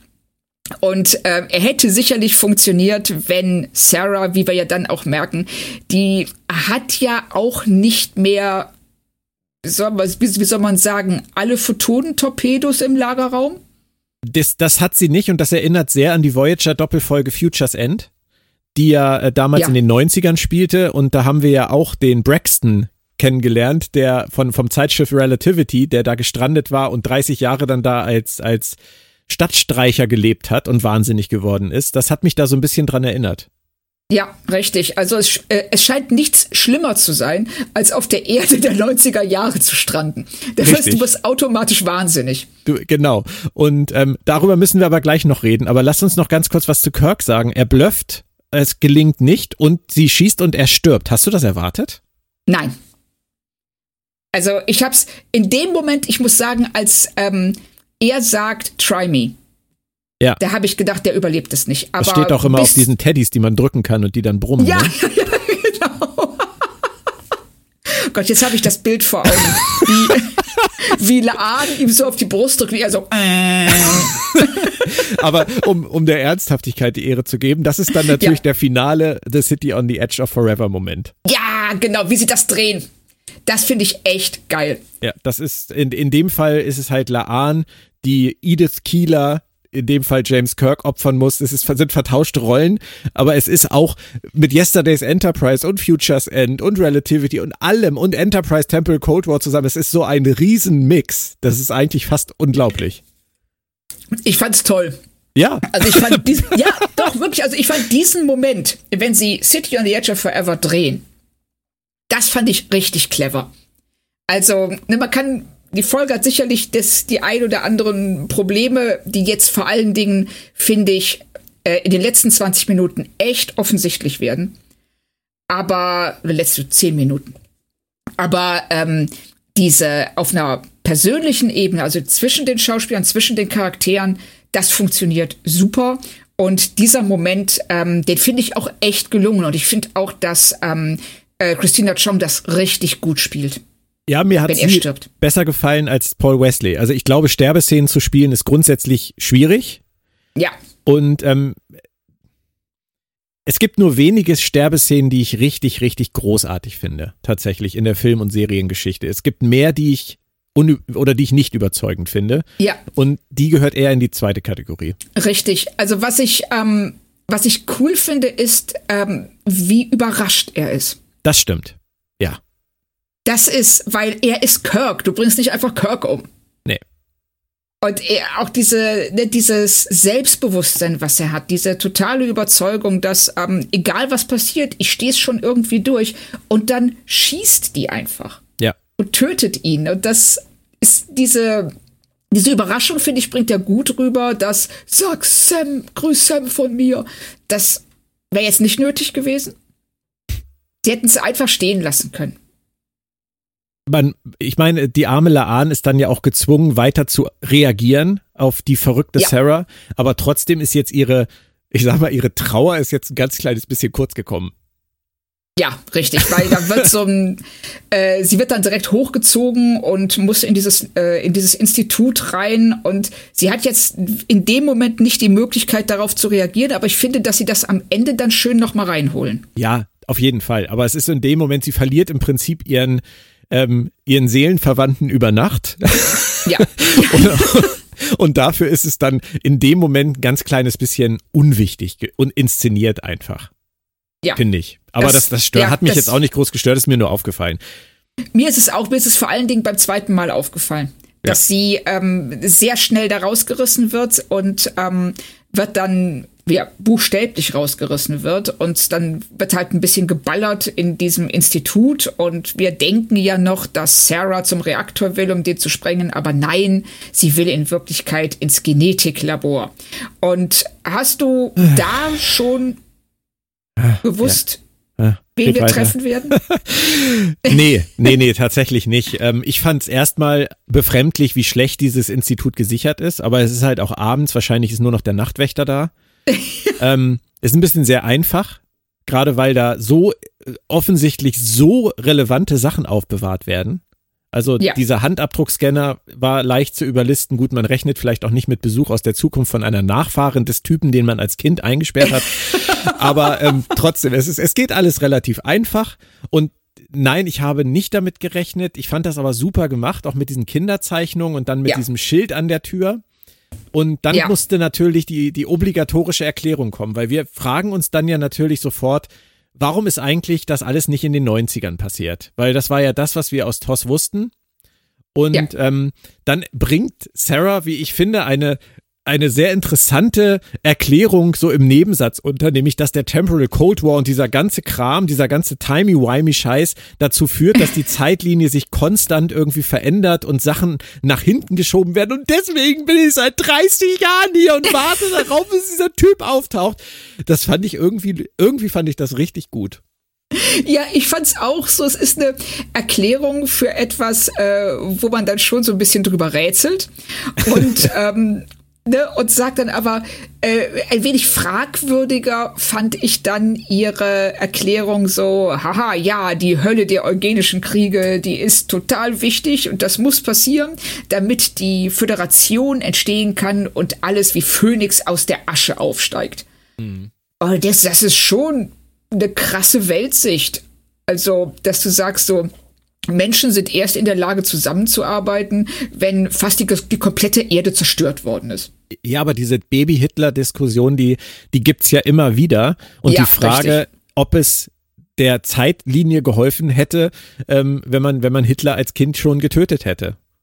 Richtig. Und dann bei, ne, es ist, es ist eine ganz schwere Frage. Und bei Laan kommt ja dann zusätzlich noch, ja, dazu, dass äh, sie dann ihre eigene Existenz auflöst. Richtig, aber ich glaube nicht, dass sie egoistisch denkt in dem Fall. Nee, aber ähm, sie, das tut sie nicht. Sie sagt, aber sie sagt ja ganz klar, ne, das Erbe, also sie sagte, sie dreht sich ja dann auch um zu Sarah, die ja nicht weiß, wer sie ist. Und sagt dann, ich bin Laan Nunien Singh. Das ist mein Vorfahr. Und dieser Vorfahr, der hat, ähm, der hat Völkermord, Folter und mich hinterlassen. Und wir Das beide sind uns cool. wahrscheinlich, das ist, das ist total cool, aber wir beide sind uns wahrscheinlich einig, all das, was Hitler getan hat, all das, was K. Nunien Singh in der Star Trek Zeitlinie getan hat, all das Leid, was die gebracht haben, und da sind sie ja auch nicht die einzigen, ähm, das würden wir natürlich gerne aus der Zeitlinie tilgen können für die Menschen, die darunter gelitten haben. Richtig. Aber auf der anderen Seite, und das finde ich dann jetzt wieder sehr clever, und da hast du mich jetzt ja drauf gebracht, ähm, mit dem, was du vorhin über den Sonnenuntergang gesagt hast, hat Laan durch Kirk gelernt, im Jetzt zu leben. Und das Richtig. heißt nicht, sie lebt jetzt in, im Jahr oder im 21. Jahrhundert im Khan Noonien Singh Institut, sondern sie lebt in ihrem Jetzt. Sie weiß, meine Zeitlinie, aus der ich komme und in die ich gehöre, ist gut. Ja. Und um die zu bewahren, muss all das passieren, was leider teilweise passiert ist. Und das ist, glaube ich, die Herleitung, die sie benutzt und die kann ich tatsächlich nachvollziehen. Ich kann das auch nachvollziehen. Also ich finde es ähm, ein bisschen fragwürdig. Also sie können in der Szene, ist das total wichtig. Dass sie das so sagen, dass sie uns ganz klar machen, so wir brauchen die eugenischen Kriege, um am Ende ähm, ja diesen, dieses sozialistische, geldlose Paradies zu erzeugen. Und das, ich finde es als Prämisse halt schwierig, aber das wäre ein Thema für eine andere Folge. Ja, Hier gehört das nicht hin, das ist ganz klar. ja, definitiv. Und ne, und sie äh, und Laan, wir wissen, wenn sie dann sagt so ja, okay, ich mach das, wir wissen schon, das ist natürlich gelogen. Und dann greift sie auch Sarah an und ähm, es gibt eine Prügelei in der offenen Zimmertür von in der offenen Tür von Kahns Zimmer und dann tötet Laan Sarah, die sich dann auflöst wie ein Vampir in Buffy. Ja, und alles vor den Augen eines Kindes. Äh, vielleicht ist Laan also nicht nur dafür verantwortlich, dass Pilia Ingenieurin wird, sondern auch dafür, dass Khan gestört wird. ja, ja, genau. Auch äh, geht auch sehr einfach und auch, dass das Gerät dann auf einmal grün blinkt und sagt, hast du erledigt, kannst zurückkommen. Ja, Richtig. Und sie macht es dann nicht, sondern sie ist natürlich neugierig, wäre jeder. Und geht dann rein und dann haben wir diesen kleinen Jungen, der verängstigt ist und sie setzt sich zu ihm aufs Bett und trocknet ihm die Tränen. Und dann sagt sie, er fragt ja, dann bist du hier, um mich mitzunehmen, um mich wegzubringen. Und wir wissen nicht, warum er das sagt. Mhm. Weil sein Tonfall ist hier sehr ambivalent. Will er nicht mehr in diesem Institut sein? vermutlich, ja. Ne, so, aber es geht aus seiner Betonung nicht wirklich hervor. Ja. Und dann sagt sie ja zu ihm, was ich krass finde, du bist genau da, wo du sein musst. Ja, und das ist alles aus der Sichtweise, dass sie sagt, meine Zeitlinie ist es wert, gerettet zu Ja. werden. Weil das ist die einzige, die sie beurteilen kann. Richtig. Und meine Zeitlinie ist all diese Opfer wert, die auf dem Weg dahin gebracht werden müssen. Ja. Und eins dieser Opfer ist Khan. Man muss immer wieder in solchen Folgen erwähnen, finde ich, dass es keine Entscheidung sein sollte, die eine Person wahllos alleine treffen muss. Ja, richtig. Aber aus dem Dilemma kommst du solch, bei solchen Geschichten einfach nicht raus. Ähm, Nein. Kirk musste diese Entscheidung schon treffen und viele andere in Star Trek mussten ähnliche Entscheidungen treffen und konnten dann immer nur hoffen, dass es die richtige ist, für wen auch immer. Aber eigentlich, eigentlich dürfte diese Last dieser Entscheidung nicht auf Laan lasten. Und ich glaube, viele, viele Opfer von äh, Khan würden im Nachhinein ja auch einen Vogel dafür zeigen. ja, richtig. Ich würde sagen, oh, sch- schönen Dank auch. Ja. so, Toll, du hattest aber, die Chance und jetzt? Na toll. Richtig. Ja. Na, aber äh, sie ist, und äh, da, dafür ist es eben auch ähm, eine Fernsehserie, in der, es um, äh, in der es um eine kleine Gruppe von Charakteren geht. Wir können da kein Komitee entscheiden lassen oder eine Abstimmung im Parlament machen. So, ja, aber man, man tut den Charakteren damit manchmal halt keinen Gefallen, dass man ihnen diese Nein. Last aufbürdet. Aber Richtig. so wie sie es hier schreiben, so wie sie es, so wie sie es ausspielen, ähm, finde ich, kommt man nicht in Gefahr, ihr ähm, Egoismus zu unterstellen, sondern Nein, dass sie wirklich versteht, warum es so sein muss, wie es passiert ist. Richtig. Im Und Zweifelsfall, sie, ähm, entschuldige, wenn ich das sage, weil ich da, ich habe mich da, glaube ich, gerade auch ein bisschen ähm, argumentativ verrannt. Sie entscheidet ja eigentlich gar nichts. Sie entscheidet sich ja nur, es so zu lassen, wie es sowieso gelaufen ist. Ja, was aber in sich auch eine Entscheidung ist. Richtig, aber trotzdem, sie greift nicht aktiv in etwas ein, was sie als Fakt kennt. Richtig. Hätte sie das sie getan, hätte sie auf, aus, hätte sie selbst entschieden, meine Entscheidung für die Zeitlinie ist besser als das, was in der Zeitlinie bisher passiert ist. Richtig. Also das, ähm, ja, das geht so ein bisschen auch in das rein, was in der letzten Folge besprochen wurde, wo ähm, Genmodifikationen äh, für die Föderation zu weit gehen. Da wird denn was eingegriffen, in das du nicht eingreifen solltest, was du der Evolution überlassen solltest. Und hier ja ist es im Grunde genommen eine ähnliche Logik. Greift hm. nicht in die Zeitlinie ein, weil die weiß schon, was sie tut. Richtig. Und das ist ja auch das, was die Temporal Agents tun. Ja, genau. Die wir ja auch dann gleich nochmal treffen werden. Denn nach dieser Begegnung mit Khan kehrt Laan auf die Enterprise zurück, hat noch ihre 80er-Jahre-Klamotten an. als sie auf die Brücke kommt, wo Pilia gerade mit Pike und Una über gestohlene Bilder diskutiert. Was Gran sehr schön Grandios, ist. ja. Ja, ne, und wir wissen, okay, es hat alles geklappt, weil Pike ist wieder Captain der Enterprise und ähm, er ist dann ja auch relativ verblüfft über ihr Auftreten. Ist übrigens eine schöne Duplizität der Ereignisse, dass sie wieder in den falschen Klamotten auf die Brücke kommt. Ja, richtig. Und wieder merkwürdig angeguckt wird. ja, aber auch geil, wie Pike ihre vollkommen äh, vage Erklärung, ich musste hier mal kurz was checken, dazu musste ich mir hier Rockerklamotten aus den 80ern anziehen und er sagt, alles gut, mach ja, mal, genau. mach mal, du machst das schon. Richtig, weil er ihr, aber in dem, ihm glaube ich das mehr als Kirk vorher, weil er kennt Laan und er weiß, es wird schon einen Grund haben, auch wenn er den jetzt gerade nicht versteht und wenn es was Wichtiges ist, wird sie es ihm schon sagen. Ja, richtig. Und ähm, ich habe mich hier ein bisschen gewundert, dass sie nichts sagt. Ja. Weil äh, sonst, was ich bei Strange New Worlds immer sehr schön finde, ist, wie offen alle Figuren oder die meisten Figuren miteinander umgehen. Aber sie tut das hier nicht, was allerdings auch wichtig ist, weil sie kehrt dann ja in ihr Quartier zurück und da wartet bereits Zeitagentin Emily oder Emily auf genau. sie. Ja und sagt dann so, ach ja, und vielen Dank für die schöne Mission, hast alles gut gemacht. Äh, hier Fleißbienchen drauf und ähm, äh, du darfst, darfst aber nicht sagen, du musst alles geheim halten, nämlich sonst wird deins und Kirks Opfer umsonst gewesen sein. Ja. Schon bequem wieder, ne? Ja, aber schön. Mehrere Gedanken dazu. Ähm, ich glaube tatsächlich in dem Moment, wo sie zurück auf ihrer richtigen Enterprise ist und auf der Brücke sieht, dass Pike und alle wieder da sind und alles normal ist, ist sie wieder die Laan, die wir vorher gekannt haben.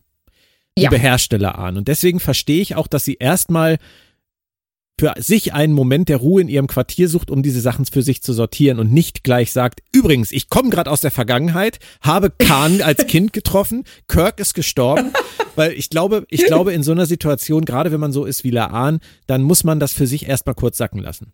Also ja, das, das ich kann auch. ich verstehen, aber es ist natürlich bequem, dass sie nichts sagt und dann erfährt, dass sie nichts sagen darf. Ähm, ja. Die temporale Agentin, wie damals äh, Dalma und Luxley in, äh, in, in Deep Space Nine, in uh, Trials and Tribulations, finde ich natürlich großartig. Und ja. ich finde es, du hast das jetzt mit dem Fleißbienchen so ein bisschen ins Lustige gezogen, aber ich finde das eigentlich, wie sie das sagt, finde ich eigentlich gut, weil sie sagt, danke, dass du den Auftrag des Kollegen beendet hast. Ähm, das ja, sollte richtig. nicht so sein und du hast das super gemacht und musst das jetzt aber leider für dich behalten. Das macht sie, finde ich, auf so eine Art und Weise, die Vertrauen erweckt. Das macht sie auch, das stimmt. Ich finde, dass sie, ähm, ich habe, ich verstehe nicht ganz, wie der Kollege das hätte machen sollen, weil sie ja dann gleich zu Laan sagt, du bist die Einzige, die das hätte tun können. Ja, außer, außer ihm vielleicht. Ihrer, Außer ihm. Aber okay, das, ne, sie erklären das nicht, das müssen sie auch nicht erklären, weil wir haben schon eine Stunde zu dem Zeitpunkt und äh, möchten die Folge vielleicht auch mal irgendwann zu Ende bringen. Und es ist auch eigentlich nicht zielführend, dazu erklären, was der Kollege getan hätte. Aber sie sagt so, ey, vielen Dank, hast du super gemacht. Und ähm, das äh, jetzt bleibt ihr am Ende, also das Gerät wird wieder einkassiert und ihr bleibt am Ende nur diese Uhr. Das, was mich übrigens überrascht hat, und ich habe an der Stelle auch wieder gedacht, wie schön es wäre, wenn die auch in Star Trek blitzdingsen könnten, wie in Men in Black. Das wäre so viel einfacher, aber ich glaube, bei Laan ist das Geheimnis erstmal sicher. Ähm, Richtig. Sie ist dann ja allein mit sich und ähm, kontaktiert den echten Lieutenant Kirk. Hast du das noch erwartet, dass sie das direkt macht? Nein.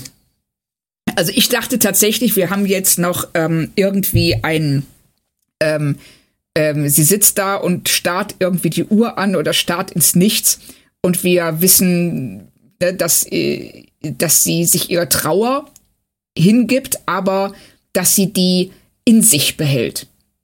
Ja. Ich dachte nicht, dass sie ähm, den Lieutenant Kirk unserer Zeitlinie anruft und ähm, einfach nur, also ne, unter dem Vorwand, dass sie Sams Geburtsort braucht, und weil wir müssen nicht wissen, dass die beiden in Iowa auf der Erde geboren sind. Wir wissen. Sie, sie will wissen, ne? dass es ihm gut geht. Richtig, sie will einfach nur mit ihm reden und benutzt das als Vorwand und ähm, hält sich auch, also sie wahrt ja die Fassung bis zu dem Moment, äh, wo sie auflegt und dann bricht sie ja regelrecht zusammen. Verstehst du sie? Ja, total. Warum? Du nicht? Doch, doch, aber warum du?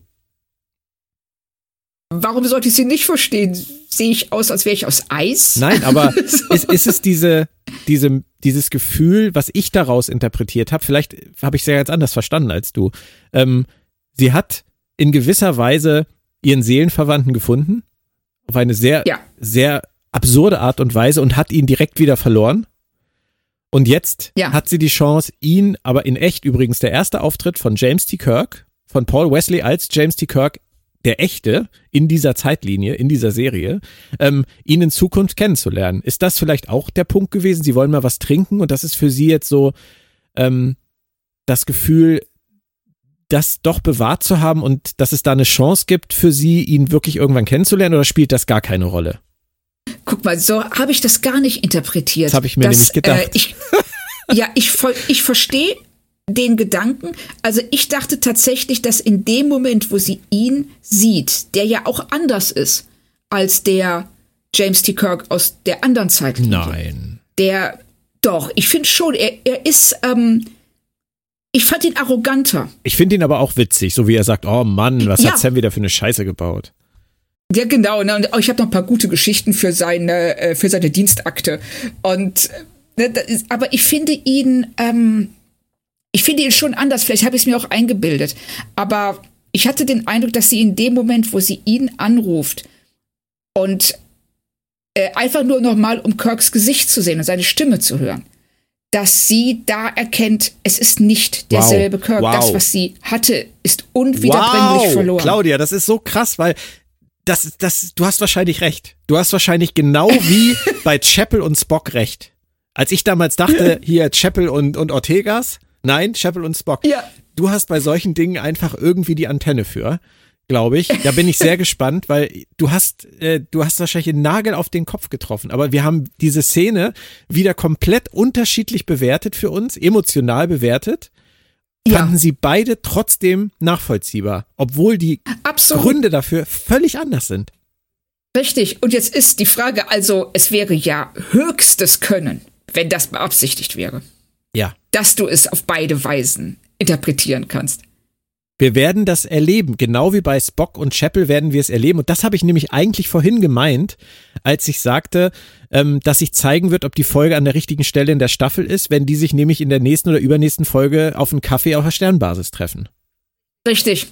Weil dann werden wir wissen, dass ähm, äh, die Theorie kompletter Unsinn war und die von Anfang an so früh in der Staffel diese ähm, Grundlage bilden wollten für eine mögliche Beziehung zwischen Laan und Nein, Kirk. aber du hast recht. Dieser Lieutenant Kirk in diesem kurzen Gespräch ist tatsächlich viel mehr der Womanizer Kirk, den wir aus den Classics kennen, Richtig. als der nette, junge, den wir in der, im 21. Jahrhundert kennengelernt haben. Warum auch immer, durch unterschiedliche Lebensumstände. Und wenn sie das ja. beabsichtigt haben, ihn das ist, das ist verrückt, vor allem, weil wir beide vorhin gesagt haben, dass Paul Wesley in dieser Folge viel mehr Kirk ist als in der Folge vorher. Und aber ja. offensichtlich vielleicht sogar einen Kirk vorgeführt bekommen sollten, der viel weniger Kirk ist als alles, was wir kennen. Das ist doch, das ist verrückt, da müssen wir dranbleiben. Das ist geil. Ja, auf jeden Großartig. Fall. Also ich finde das auch super spannend, ja. was wir da rausgearbeitet haben jetzt gerade. Gerade was ihn angeht. Also ich fand ihn ähm, abschließend vor dem Fazit, ich fand ihn als Kirk meilenweit besser als in der, als bei seinem ersten Auftritt. Absolut, ja. Absolut. Und ich freue mich jetzt tatsächlich auch auf den nächsten Auftritt, den es bestimmt geben wird. Ähm, das hätte ich nicht Richtig. gedacht letztes Mal. Aber sag mir vom Fazit bitte noch einmal ganz kurz, was du aus der Uhr machst. Ähm, ich mache nicht viel aus der Uhr. Ich mache ähm, tatsächlich nur daraus, dass es so ein Erinnerungsstück ist an äh, etwas, das hätte sein können. Wieso machst du mehr draus? Äh, ich habe das schon mal früher falsch gelegen, vor vielen, vielen Jahrzehnten, als bei, bei äh, Star Trek Enterprise damals in der Folge Cold Front Archer am Ende irgendwie dieses ich weiß gar nicht mehr genau, wie das Ding hieß. Irgendwas des Universums. Ur, ja, hieß das nicht auch Uhr des Universums oder so? Oh Gott, und wir hatten das bei, mehr. bei Deep Space Nine hat Cisco auch mal in dieser einen Folge diese Uhr gebaut. Auf jeden Fall, ich habe da schon oft falsch gelegen mit Uhren in Star Trek, dass die mehr bedeuten als als äh, als am Ende dann so war.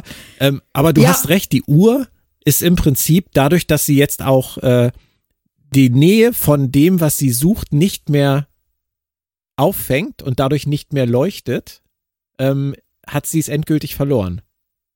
Ja. Falls die Metapher nicht so, zu quer stimmt. ist. nee, also ich glaube, dass du damit komplett richtig liegst, weil die äh, ne, diese Uhr ist halt, ähm, wie Pilia sagt, sobald äh, sie dieses, diese Substanz nicht mehr hat, dann leuchtet die nicht mehr und dann ist sie wertlos. Oh, Claudia, das ist und echt gut, aber das, das wirft so viele schön. Probleme auf. Also wir werden das beobachten. Wenn es keine Fortsetzung mit Laan und Kirk in romantischer Hinsicht gibt, hast du recht. Wenn es eine gibt, habe ich offensichtlich recht gehabt mit dem, was wie ich es verstanden habe. Aber ich vermute, du hast recht. Und dann müssen wir aber definitiv beim nächsten Mal darüber reden, wie Paul Wesley Kirk spielt, weil dann müssen wir das hier im Nachhinein nochmal komplett anders bewerten. Richtig. Also ich bin super gespannt darauf, wie sich das entwickelt. Und ähm, ich kann mit beidem, mit beiden Versionen wunderbar leben. Ich finde die stärker, in der Laan zusammenbricht, weil ähm, sie dieses, weil sie etwas Einmaliges verloren hat und geopfert hat. Ja, ich bin da bei dir. Ich glaube, du hast recht. Ja, aber gucken wir mal, wie es weitergeht. So, Björn. Dann hätte ich jetzt mal gern dein Fazit. Ich versuche mich kurz zu fassen. Wir haben ja schon viel gesagt. Was wir noch nicht angesprochen haben, das werde ich kurz vorweg äh, schieben. Ich bin kein Freund von dieser endlosen Kahnfixierung in Star Trek. Ja. Ich glaube, man muss ihn nicht immer wieder aus der Schublade holen. Aber hier war es okay. Es hat mich nicht gestört, aber man muss irgendwann mit diesem Thema, auch wenn es super erfolgreich war damals und er einfach ein Fanliebling ist, muss man irgendwann auch mal damit aufhören. So viel zu Thema, zum Thema Khan. Ansonsten haben wir schon gesagt, äh, die Folge wird getragen von Christina Chong und Paul Wesley und von ihrer Chemie. Das macht total Spaß. Das ist alles super lässig. Ähm, Pilia ist auch super und ähm, es gibt wieder viele, viele schöne Szenen. Grundsätzlich würde ich sagen, ist es aber eine Folge, die eigentlich von der Story her so oft erzählt wurde, dass sie, wenn sie nicht so gut funktionieren würde in der, in der Ausarbeitung, unnötig wäre. Und innerhalb einer Staffel mit nur zehn Folgen finde ich ähm, diesen Hang dazu, Sachen wirklich äh, zu kopieren und zu remixen, ein bisschen, äh, tritt das ein bisschen stark in den Vordergrund im Moment. Ähm, aber sie machen es halt gut. Und vielleicht muss man das akzeptieren, dass das der Ansatz der Autoren ist. An sich hätte ich nicht wieder so eine Zeitreisefolge dieser Art gebraucht, die immer nach dem gleichen Schema abläuft, aber weit so gut funktioniert ähm, und ich so viel Spaß daran hatte, gebe ich dreieinhalb von fünf. Da gehe ich dann eigentlich auch komplett mit. Ähm, ich sehe es genauso. Ich finde auch, dass sie, äh, dass es eine Folge war, die sie eigentlich nicht gebraucht haben, außer es kommt noch eine ganz krasse Enthüllung später, die uns deutlich macht, so, wow, ohne die Folge wird die ganze Staffel nicht funktionieren. Aber jetzt erstmal, ich finde sie zu lang. Äh, die hätten sie gerne auch auf 45 Minuten erzählen können, weil sie plätschert schon ein ganzes Stück lang vor sich hin. Und ähm, ich sehe es auch so, ich hätte Khan jetzt am Ende nicht gebraucht. Ich hätte diese ganze Sequenz nach dem Kuss nicht mehr gebraucht. Aber es war so, es hat mich, ich fand Pelia auch ähm, als Figur toll, als Charakter ja schwierig. Sarah war jetzt auch nicht, also Sarah mit diesem, ich bin wahnsinnig geworden und deshalb muss jetzt ähm, äh, äh, muss jetzt Khan irgendwie sterben und keine Ahnung. Also es war alles ein bisschen wirr, aber insgesamt hat die Folge dank ähm, Paul Wesley und Christina Chong echt Spaß gemacht. Und das und das äh, emotional funktioniert sie absolut. Inhaltlich ist sie deutlich schwächer, aber und ich bin deiner Meinung, das ähm, ist alles schon hundertmal erzählt worden. Aber sie machen es charmant, sympathisch, also deshalb sage ich auch dreieinhalb von fünf. Das Ding ist einfach bei Strange New Worlds, man kann sich, und das merke ich jetzt momentan ganz extrem an mir, weil mich das so freut und weil mich das so anfixt, man kann sich einfach wieder darauf freuen, jede Woche eine Folge zu kriegen, die man nicht erwartet und nicht vorhersehen kann, weil sie mit allem spielen, was sie haben. Ja. Und das, die ganze Palette ausnutzen und dazu dann halt kommt die super Machart dieser Serie und die tollen Schauspielerinnen und Schauspieler. Ähm, da hat man eigentlich jede Woche keine Probleme, Spaß an der Serie zu haben. Und das, ich merke das einfach an mir. Ich freue mich riesig immer auf den Tag, wenn die neue Folge kommt und, und muss sie dann auch sofort gucken und freue mich auf, aufs drüber reden. Das ist einfach etwas, was, äh, was es total abgrenzt von den letzten sechs Jahren, wo man dann doch bei Discovery und Picard immer nur gedacht hat, okay, wie geht's diese Woche mit der Haupthandlung weiter? das ist jetzt einfach wirklich unvorhersehbar und das ist cool. Das ist wie früher. Ja, ich finde es auch. Ähm, kann ich zu 100% unterschreiben. Ich finde, äh, äh, sie, das ist eine unheimlich ähm, gefällig klingt jetzt negativer, als es klingen soll, weil sie macht einen riesen Spaß und du weißt jede Woche nicht, was dich erwartet. Und es geht mir ganz genauso. Ich freue mich auch über jede Folge. Und selbst wenn sie mal nicht ganz so gut sein sollten. Aber ähm, ja, demnächst, also in der nächsten Woche, steht dann an The Lotus Eaters. Genau, Among the Lotus Eaters. Oh, Among the Lotus Eaters. Und ja. ich bin jetzt schon gespannt, was uns da erwartet. Klingelt bei dir was, wenn ich Riegel 7 sage? Ja, warte. Ah, warte, das. Du hast, du hast eine Woche Zeit oder zumindest okay. ein paar Tage. Okay, ich bin jetzt ich werde ich werd mich nicht spoilern. Ich werde wirklich, äh, ich werde Memory Alpha nicht aufsuchen. Ich werde, ich werde nachdenken. Du wirst nachdenken und du wirst erst später Memory Alpha aufsuchen, genau wie ich. Richtig, genau so. Wie This is the way. Ich bin so. sehr gespannt. Ich freue mich. Okay, Björn, es hat mir groß, groß Spaß gemacht. Vielen Dank. Mir nicht, aber trotzdem vielen Dank. Gut, dann nächste Woche bist du wieder auf dem Stuhl des Captains. Und, ja.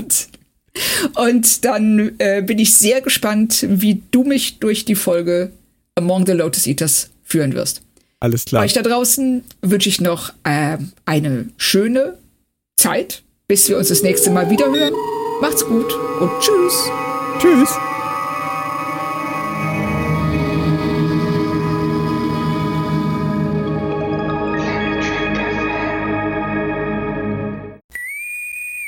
Planet Trek FM ist ein Podcast von planettrek.de. Die ganze Welt von Star Trek und darüber hinaus.